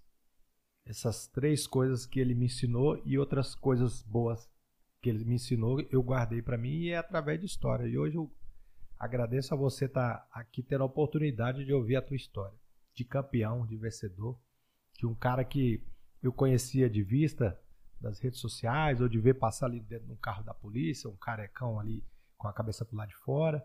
E hoje ter a oportunidade de saber que você é um cara tão inteligente, um cara que estudou bastante e que pegou todas essas visões e hoje está colocando em prol de nós cidadãos que estamos aqui esperando mais políticos como você. E que você possa fazer voz e ecoar naquela Câmara Distrital. Você possa ser exemplo lá para muitas pessoas ali que precisam ter o, teu exemplo. E mais uma frase do meu amigo Raimundo Ribeiro. Eu falei para ele um dia, falei, Raimundo, é, eu sempre tenho vontade de fazer alguma coisa pelas pessoas e sei que o, ca- o caminho talvez seja a política, mas eu não me vejo na política. Não, não quero participar da política. Política é uma coisa suja. E aí ele, baixo. ele me contou, ele falou, Ronan, mas tem jeito. Na política, você já ouviu falar daquele pássaro garça? Você já viu uma garça? Eu falei, sim. Ele falou, ah, uma garça é branca. Ela tem as pernas longas.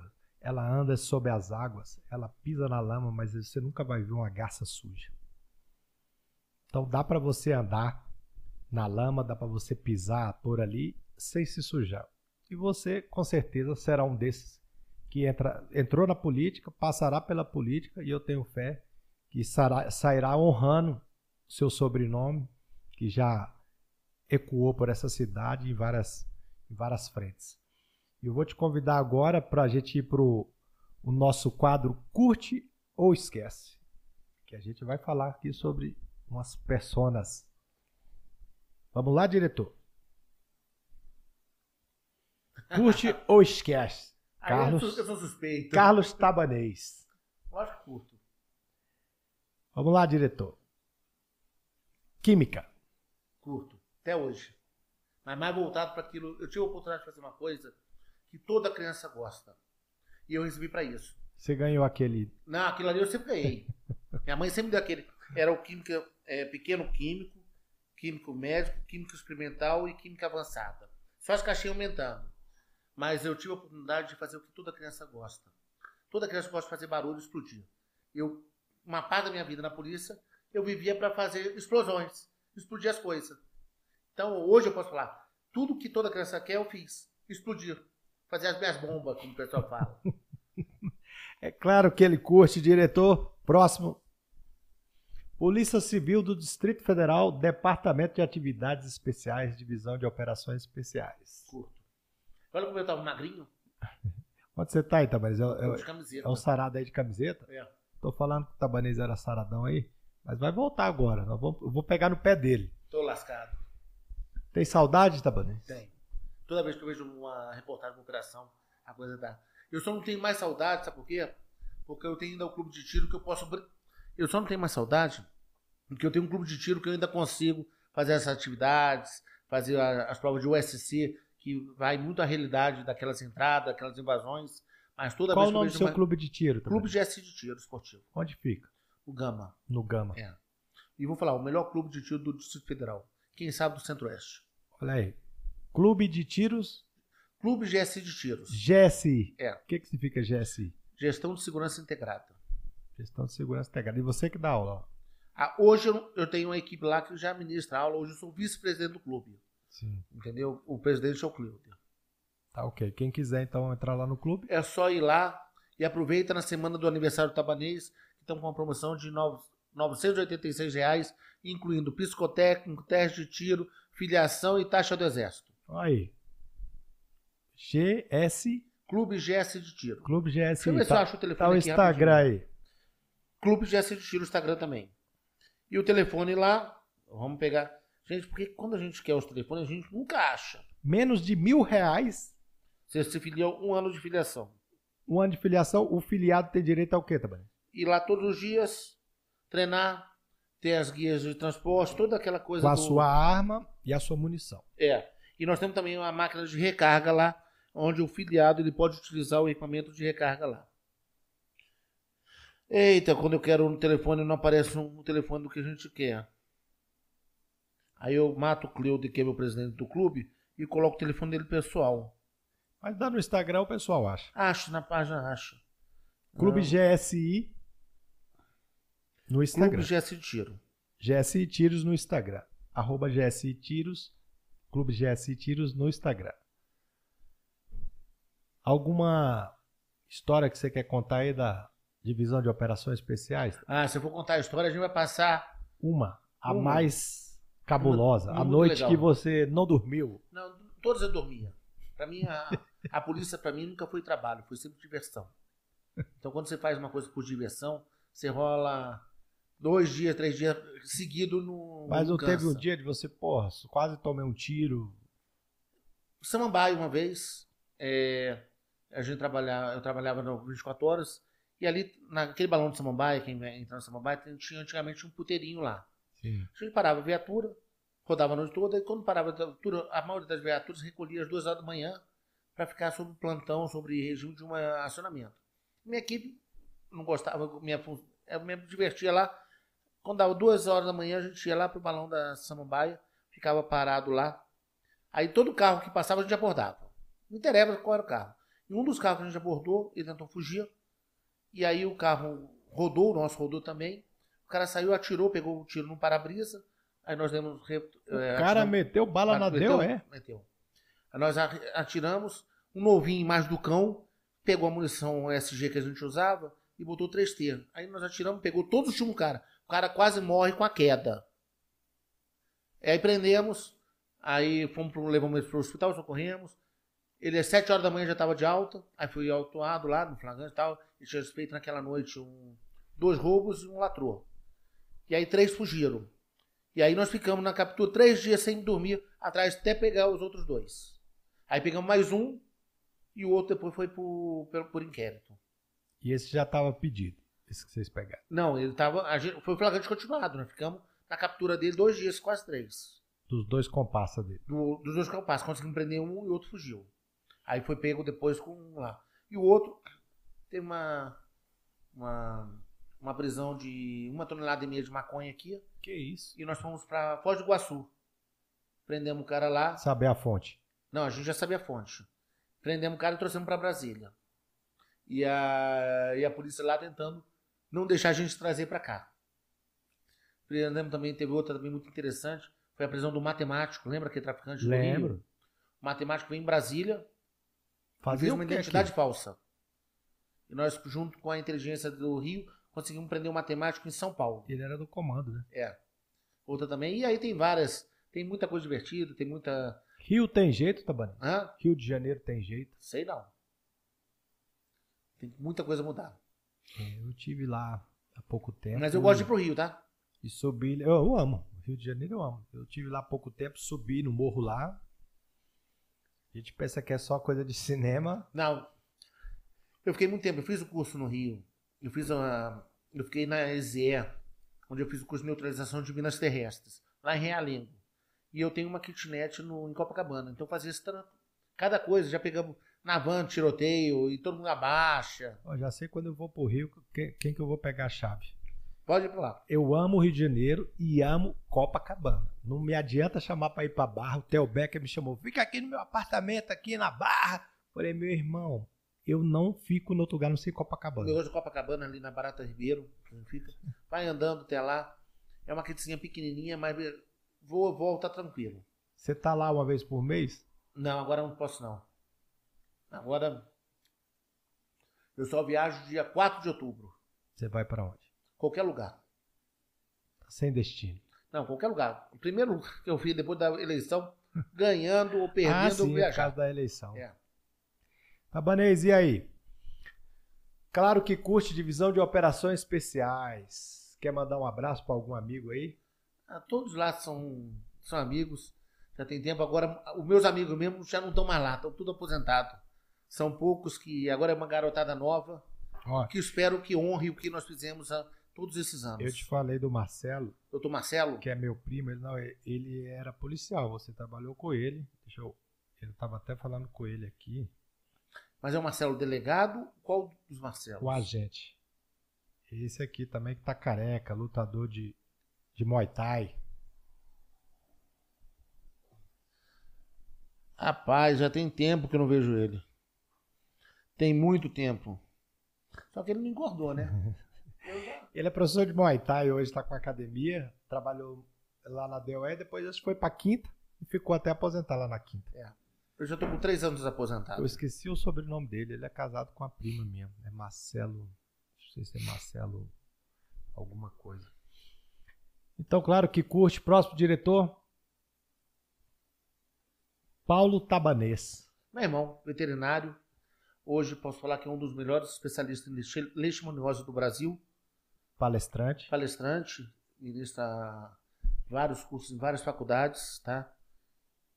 Mas, ô bichinho chato, Ave Maria. Não sei se é porque ele é nove anos mais novo que eu. Entendeu? Vocês são quantos irmãos? Eu e ele só. Só tem os dois. E com uma diferença de nove anos. Que isso. É. Aí você criou ele praticamente. Não, porque diferente de mim, que eu, eu morei em Brasília, fiz toda a minha carreira em Brasília, ele ficou uns cinco anos ou seis em, em- se não me engano foi em Curitiba, Fazendo. Londrina. Londrina, Fazendo fazendo veterinário. veterinário. É. Mas sempre gostou de veterinária desde a época do né, desde a época do do zoológico, ele ia para lá voluntário, aquela coisa toda e pegou a função que ele queria, gostou e foi até hoje. Claro que curte, tá? Paulo Tabanês, um dos maiores veterinários do Distrito Federal aí, e o, o maior em leishmaniose É. no Brasil. Já atendeu meus filhotes já. E sempre com muita conhecimento. Chega a ser chato, né? Conhece, é. Chega a ser chato na hora do atendimento. Tem hora que dá dá vontade de esganar ele. Ele é muito cuidadoso. É, muito metódico. Ele é metódico no tratamento. Claro que curte. Próximo diretor. Ah, Essa é a primeira fala que não custa pra você ver o pau achando em casa. Essa aí é a primeira dama. Essa é a primeira Kelly Fragoso. Como é que você conquistou essa mulher aí, Tabanês? Baixinho, careca gordinho. É irresistível, gente. Não tem como não. Mas hoje, Moradora do Guará também? ela, ela morou no Guará. Você conheceu ela não, lá? Você eu conheci ela, sabe aonde? Na Gepol. O pai dela é perito criminal. Hum, E a gente, naquelas festas de 12 de outubro, Dia das Crianças, a gente fazia rapel com a molecada, dando com a viatura, ela tava lá com a. com hoje minha, minha filha de, de coração.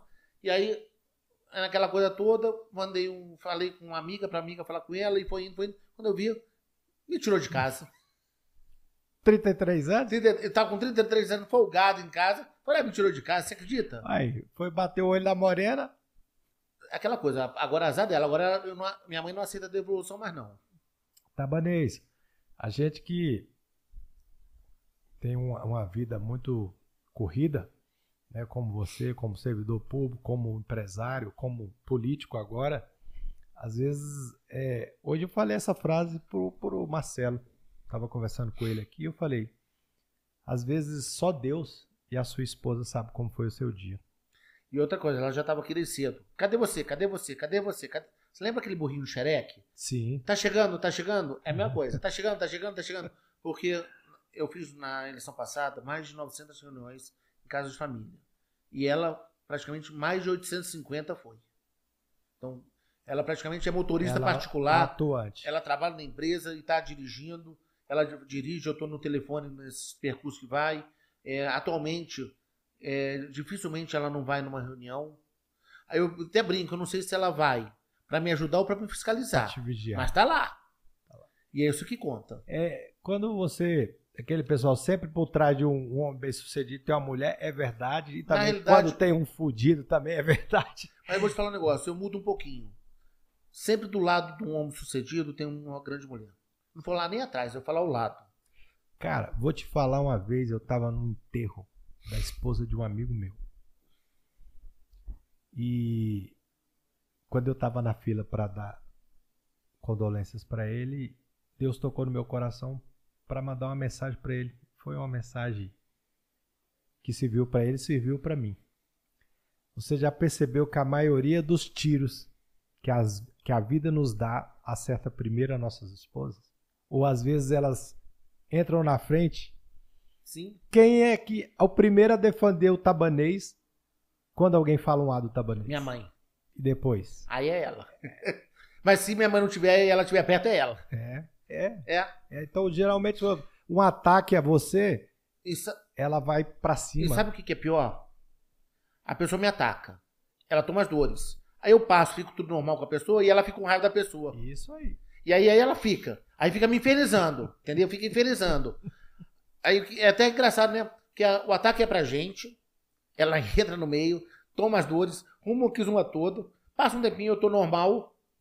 E ela ainda continua com raiva da É, pessoa. Porque leva muito a sério. Tem É. coisas que a gente, quando vai ficando mais velho, você tá um pouquinho mais velho do que eu, a gente vai começando a, a- ver características em pessoas que você vai relevar.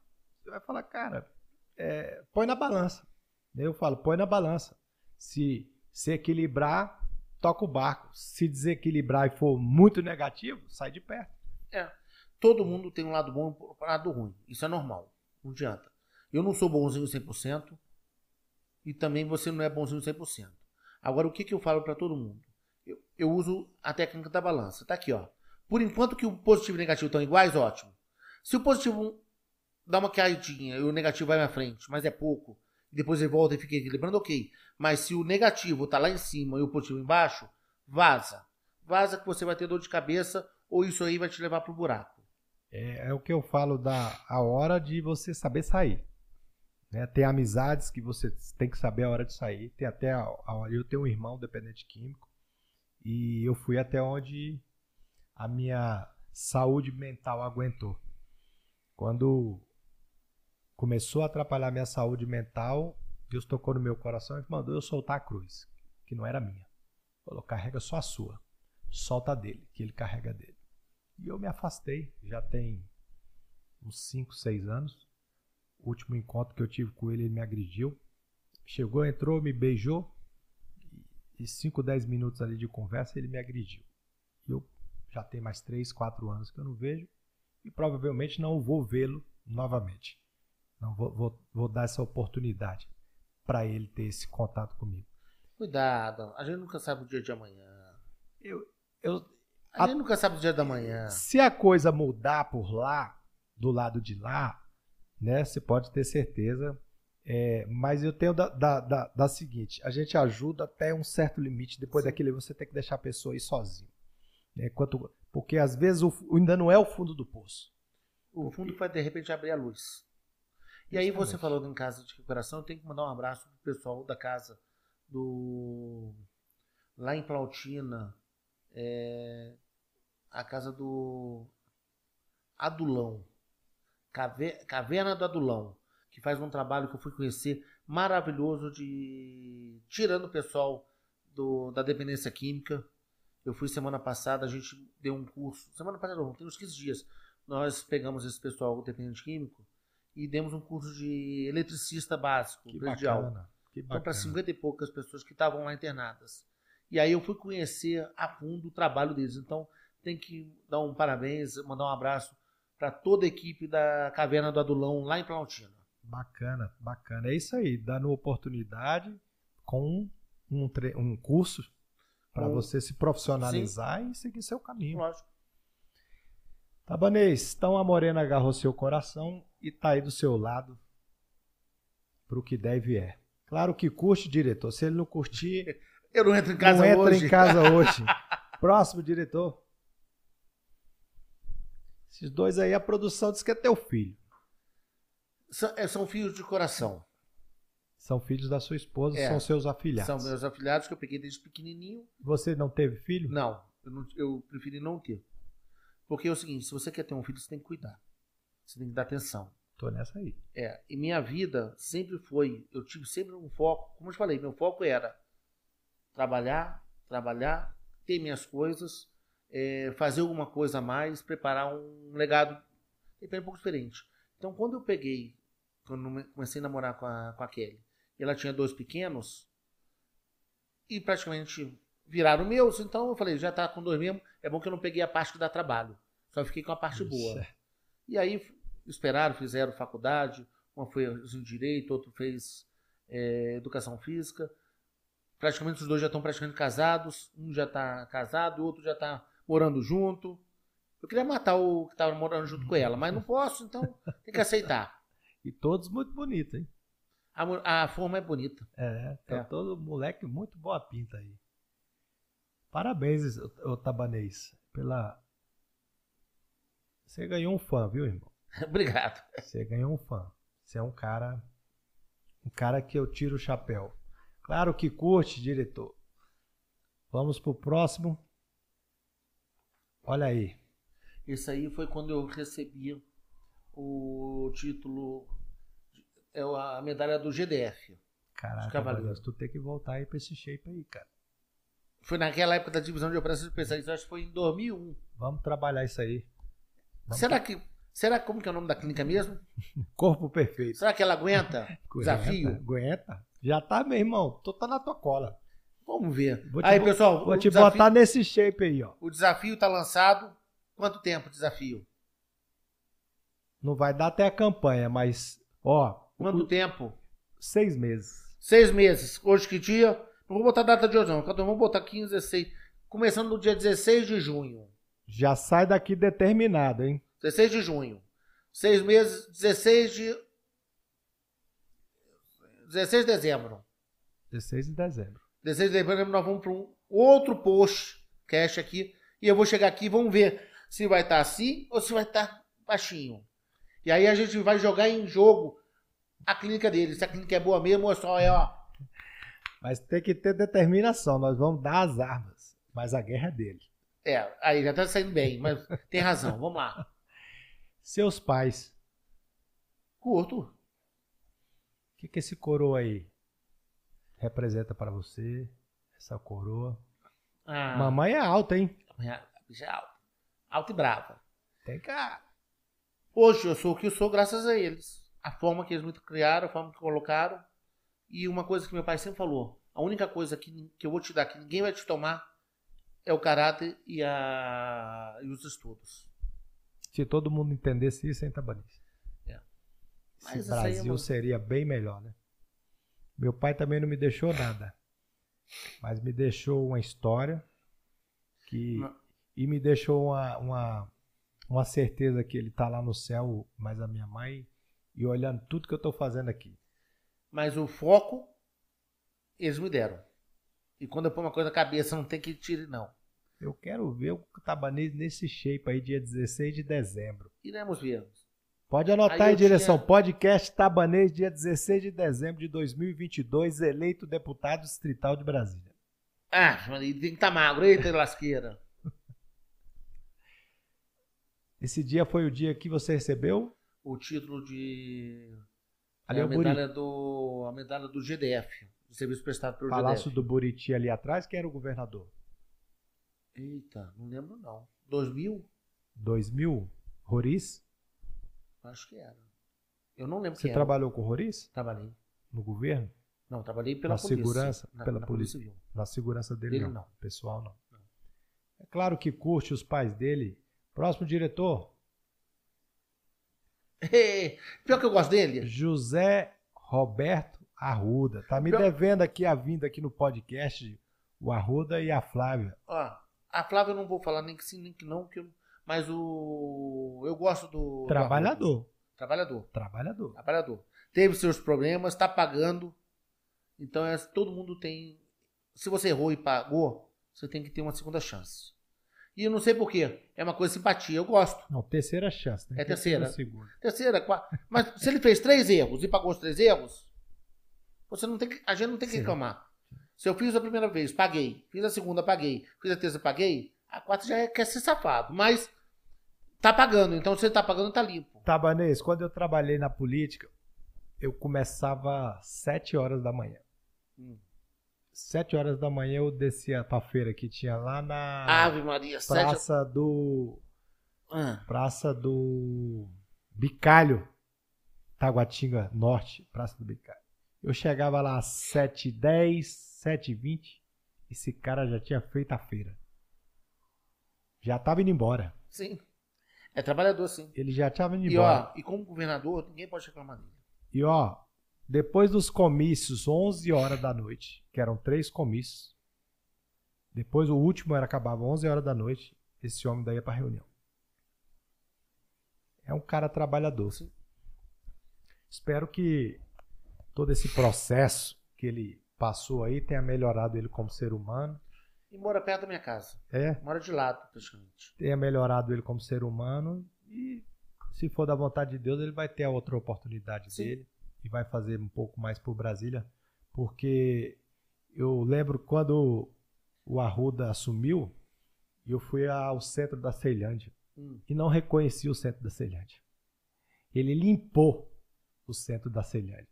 Você não via aquelas vans que era batendo pega uma com a outra, nego com a metade do corpo lá de fora, uma briga do inferno, empurrando o ônibus. Ele acabou com toda, toda essa baderna aí e moralizou. Levou o palácio lá para Taguatinga, diminuindo o fluxo de carros aqui no plano piloto, no Palácio do Buriti. E, infelizmente, né, teve o seu, seu problema aí. Mas, como eu falei, vamos curtir. Curte Tabanês? Curto. Tabanês curte José Roberto Arruda. Próximo diretor? Governador Ibanês Rocha. Você acredita que eu passei a curtir? Eu não curtia? É mesmo. É.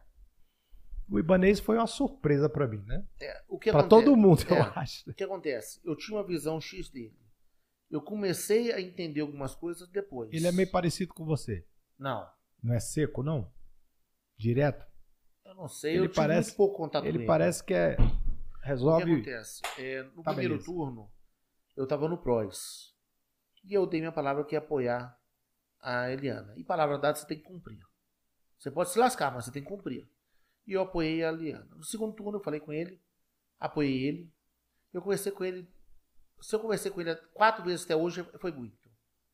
Estou no partido dele, mas não tenho assim contato nenhum. A única coisa que a gente tem muito próximo é o nome, que o meu é tabanês, o dele é imbanês, e o pessoal fica confundindo. Pergunta se eu sou irmão, primo. Não, eu não tenho, fa- não tenho nenhum tipo de parentesco com, com o ibanês. Mas estou começando, se você analisar, eu acho que o que falta no governo ibanês é uma assessoria decente que mostre o tanto que ele é trabalhador, porque ele É, também trabalha ele muito. é trabalhador. Ele trabalha muito. Só que ele trabalha, trabalha, trabalha e a população não consegue ver. É porque, não- é porque a população quer enxergar um prato de comida em cima da mesa, né? É. Eles não querem entregar uma obra maravilhosa que ele está fazendo ali em frente ao meu condomínio ali, que é, duplicando a, a- a- as vias que era, é só uma, uma mão só que vai para o Paranoá. Ele está duplicando lá, são 5 quilômetros, 5 quilômetros e meio, acho que, de, de pista. Tá lá o valor da obra. E a obra está aceleradíssima. Eu creio que 60 dias é, ela deve ser inaugurada. E eu vou fazer um pedido para você, meu jovem amigo deputado. É, ali na QI 27 foi fechada uma rua que dava acesso à QI 27 ao, aos condomínios ali. Diz que foi um Ministério Público que fechou é, essa rua por conta de passar por dentro do uma por dentro do parque de preservação. Uma rua que estava lá desde o dia que na Brasília nasceu e de repente foi fechada o acesso dos moradores dos condomínios não tinha acesso a chegar na 27. Sabe o que acontece? Infelizmente nós temos um Ministério Público, ele faz um trabalho belíssimo, mas de vez em quando eles se metem onde não, é, não deve se meter. Sabe por quê? Porque aquele promotor que fez isso, ele não conhece a realidade da cidade, ele não conhece a realidade de nada. Então quem não conhece a realidade das coisas, põe a caneta do, bem achar dele.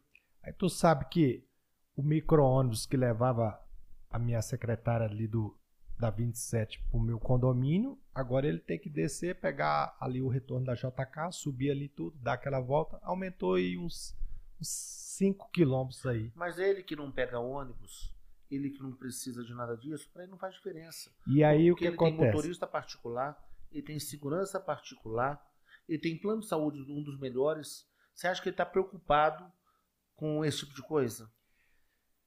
A rua ficou interditada, fecharam a rua, que foi criada junto com o Lago Sul, fecharam a rua. Aí o pessoal, as domésticas, desce e vem a pé. Aí põe em perigo e risco, porque é um local ermo, sem Estupro. isso, sem aquilo, tudo isso acontece. Estupro rolando Sim, feio. Mas o que acontece? Quem fez isso não conhece a realidade. Ele, tá, ele vive num, numa cúpulazinha, quadradinha lá, redondinha, onde ele não sabe o que, que é o, a vida do cidadão Tabanês, o que, que você acha aí do judiciário? Está entrando dentro da legislatura, legislação? Na verdade, hoje, o judiciário está querendo ser legislativo. Legislativo. Porque eu nunca vi uma situação dessa, onde o, legislativo, o judiciário entra e. Como que eu vou falar? Eu não posso nem falar o que eu acho, porque senão o nego vai querer me prender aqui, vai querer bloquear minhas contas, vai querer falar um bocado de coisa. Então da prefiro... sua mulher? É, eu prefiro não comentar. Mas que é uma vergonha o que está acontecendo. A credibilidade dele está muito grande. Muito grande, já estou falando.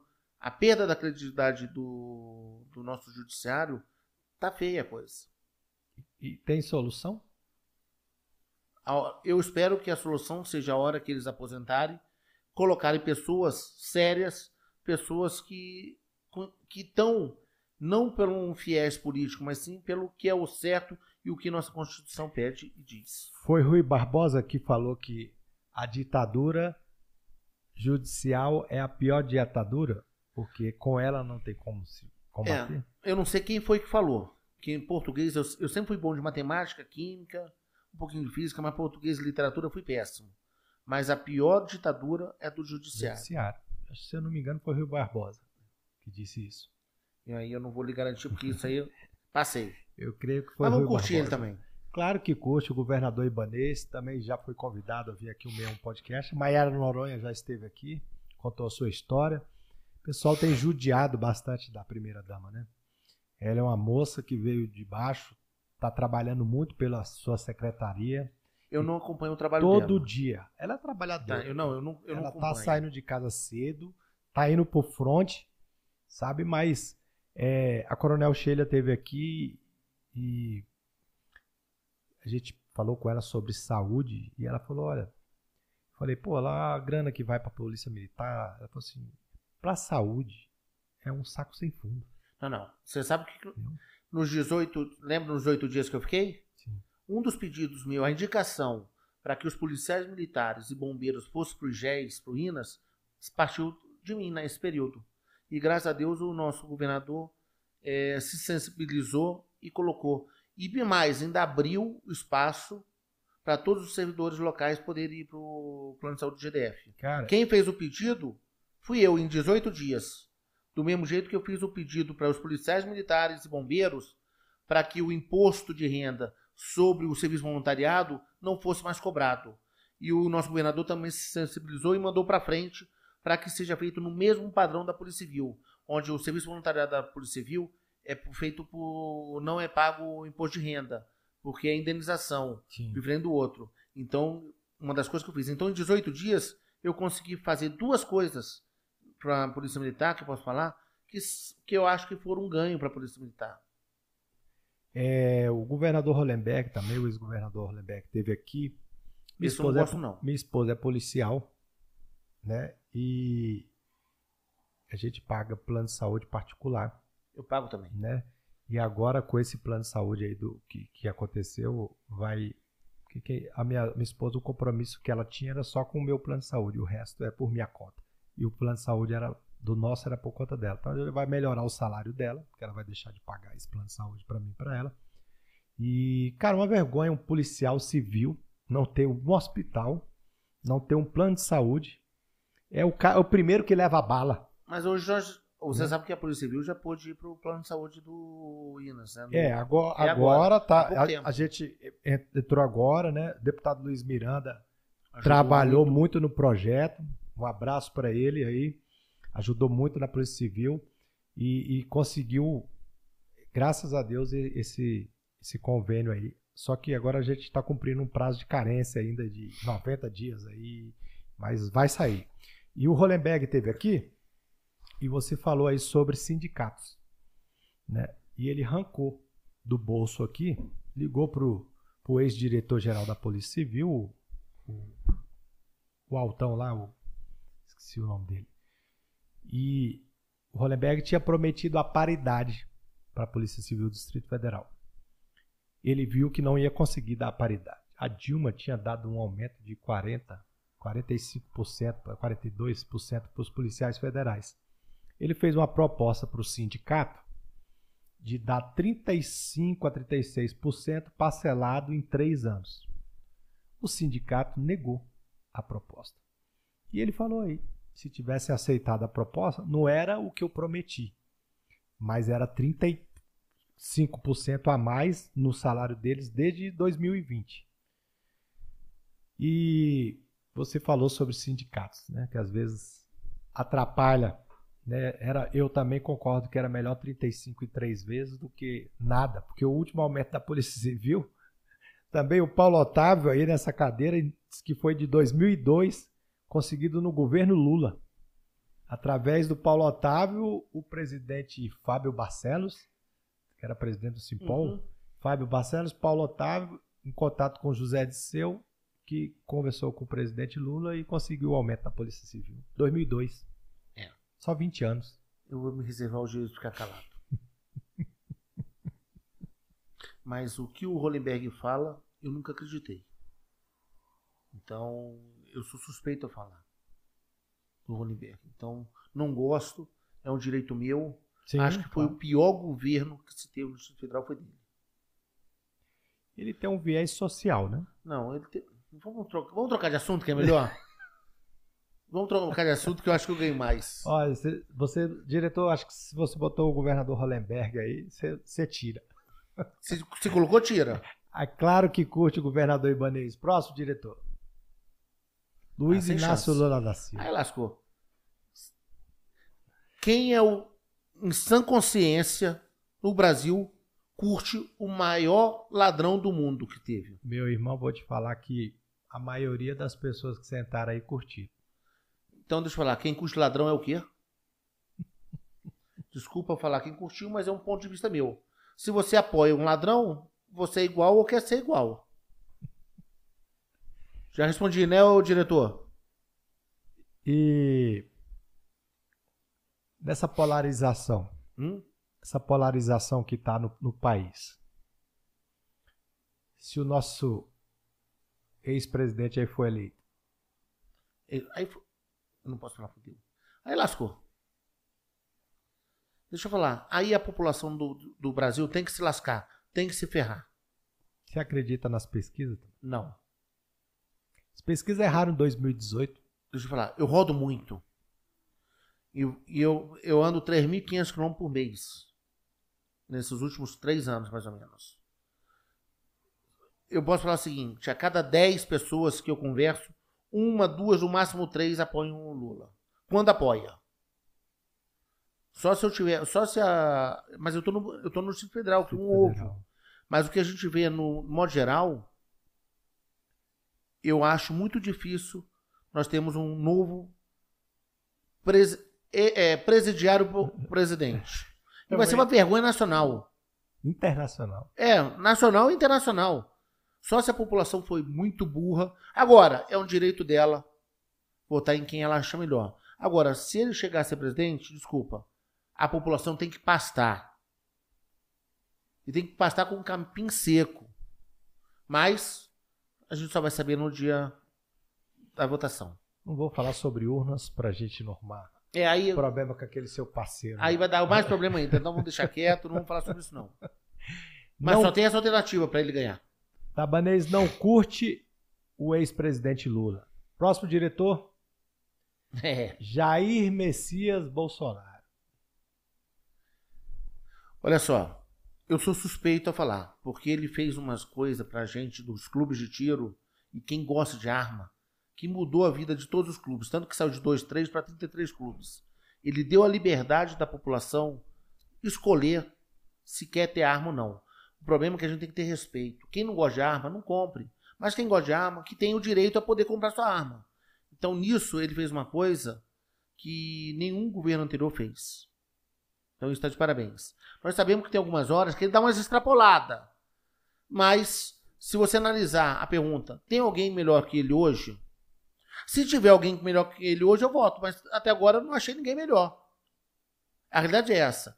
Ele faz algumas, ba- alguma- alguns exageros. Ele faz algumas coisas que a gente não espera de um presidente. Faz. Aqueles apontamentos que eu te é. falei, que a gente vai entendendo o É. ser humano. É um, um tiozão, capitão da polícia do, do, Do exército. exército, né? É, militar, quatro filhos. É, então o que acontece? Acontecem umas coisas que até eu duvido. Falo assim, não acredito que ele falou isso, não. Mas ele fez coisas que ninguém nunca fez aqui. Então isso é muito importante. Todo mundo falou da ivermectina, você lembra? Lembro. Trucidaram ele. Agora tem pesquisas que falam que a ivermectina, tantos por cento a mais, teve sobrevida, teve vida que tomou. Tabanês, eu como atuante na área da saúde, é, acho que o Bolsonaro, eu compreendo ele bastante, porque eu tenho números, né? Dentro do laboratório eu tenho números que em 2020 a pandemia estava mais na TV do que na, na rua, e que 2021, é, o janeiro de 2021 foi realmente a chegada da pandemia no Bra- no Brasil pelo menos no Distrito Federal, Sim. onde eu tenho base de números. E o que ele pecou, eu acho, que ele poderia ter feito visita aos hospitais de campanha. Sabe essa disposição que ele tem para fazer motociata, para fazer, para fazer esses movimentos? Eu acho que ele faltou nele uma acessibilidade um pouco maior, porque, como eu estou te falando, 2020 a, a pandemia estava mais na TV do que na, na vida real. E ele chegou a 2021 e ele sabia disso, né? Pelos dados que o Ministério tinha ali, e ele batia conta. Mas 2021 o negócio pegou fogo, acho que ele devia ter sido. Eu queria ver o Bolsonaro entrar com colete dentro do hospital de campanha daquele, e visitar um outro, visitar um outro. Se ele tivesse feito isso aí, porque muita gente perdeu parentes, né? Muito parente. E, e porra, falar aquela merda do no socoveiro. Agora eu vou te falar É. uma coisa. Essa doença não dá pra ter ideia. Não. Porque eu não parei hora nenhuma. Eu não. Eu movimentei o tempo todo. 2020 foi a, a campanha de vereador e prefeito. 2021 a gente continuou trabalhando na pré-campanha, como eu te falei, visitando as pessoas, visitando, eu só usava máscara. E eu vou te falar um negócio. Tudo isso, sabe o que que eu peguei até hoje? Não pegou ainda. Eu peguei duas dengues seguidas, uma atrás da outra. Que isso. Na minha casa, minha esposa pegou o Covid, minha filha pegou o Covid, me abraçaram, eu dormi com ela. Ah, ah. Eu não tinha pegado Covid até o mês passado. É, eu ainda não peguei. Peguei no Rio. Eu ainda não peguei. E olha que eu viajei, eu andei, eu fui em todo lugar, as reuniões continuaram, as famílias dando atenção para um, para outro. E olha, eu não peguei nada, eu, acho que, eu acho que ela tá chegando naquela fase final que é, os, casos, os casos estão muito altos. Né? Se Mas você viu que os casos estão altos, mas os índices de fatalidade estão muito, muito Por baixos. conta de quê? Olha só, eu, te- eu tenho um professor de música formado na UNB, ia na minha casa dar aula pra mim de música, que é um sonho que eu tenho desde criança. Nunca tive coragem de revelar pros meus pais, porque eu tinha medo do meu pai me bater, falar, vai trabalhar, vagabundo. Negócio de cantar. Você curte vagabundo. É. Aí ele, na minha casa.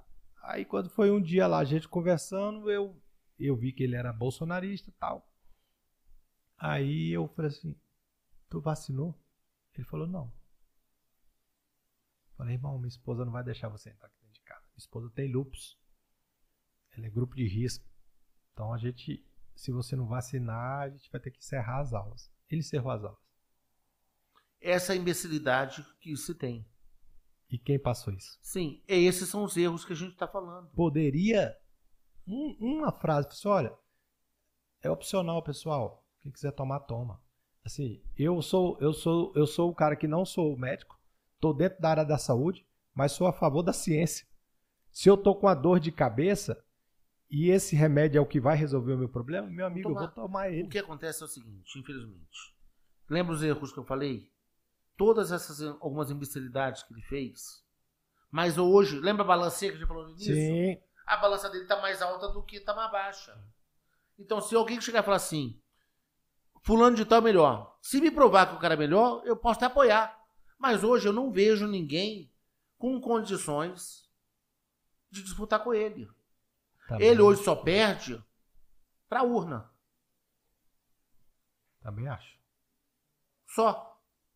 Mas é um ponto de vista meu. Não estou fazendo afirmação se a urna pode ser fraudada, se não foi. Só estou falando que a única coisa, pelo que eu vejo no Brasil todo, ele só perde para a urna. Eu acho que tentaram inviabilizar o mandato. Não, estão inviabilizando. Ele, ele tem- vai completar quatro anos sem conseguir Fazer governar. nada que ele tinha que fazer, porque alguém sempre entrava que não era, nem tem sendo provocado, já ia lá e falava, não pode. É. Olha só, vamos falar do induto? Gente, nós tivemos induto presidencial de terrorista, de assassino, de traficante, de. Ah, muita coisa. Aí, o indulto que foi, foi dado por uma pessoa que só falou mal do STJ, esse não podia. STF. Gente, é uma vergonha isso. Isso sim que se chama E o ditadura. pior é o cara mostrar o vídeo, né? Do cara falando que é inquestionável. Sim. E aí o cara, quando chega a vez de uma outra pessoa, é, é, é muito complicado, meu amigo. Claro que curte o presidente Jair Bolsonaro. Tem mais alguém, diretor? Escapou.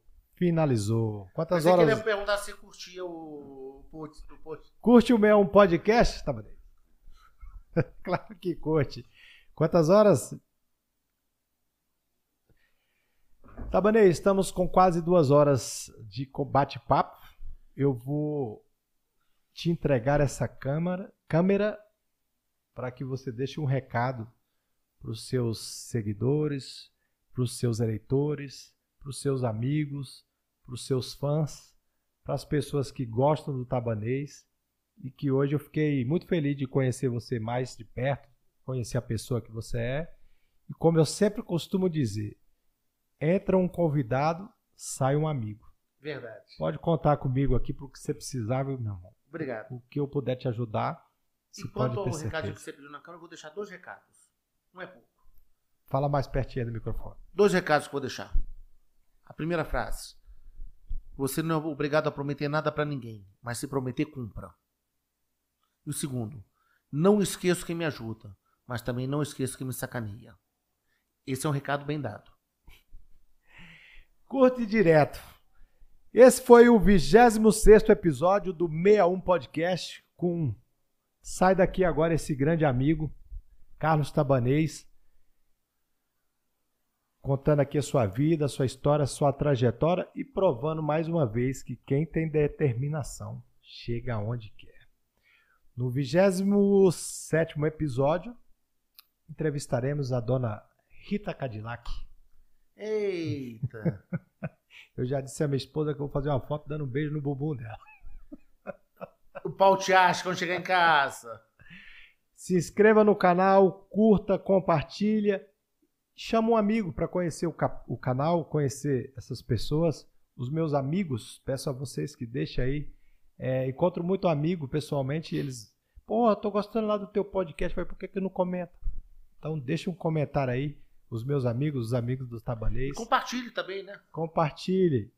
E o que precisarem aqui do Distrito Federal, Paulo é, Carlos Estabanês está no gabinete.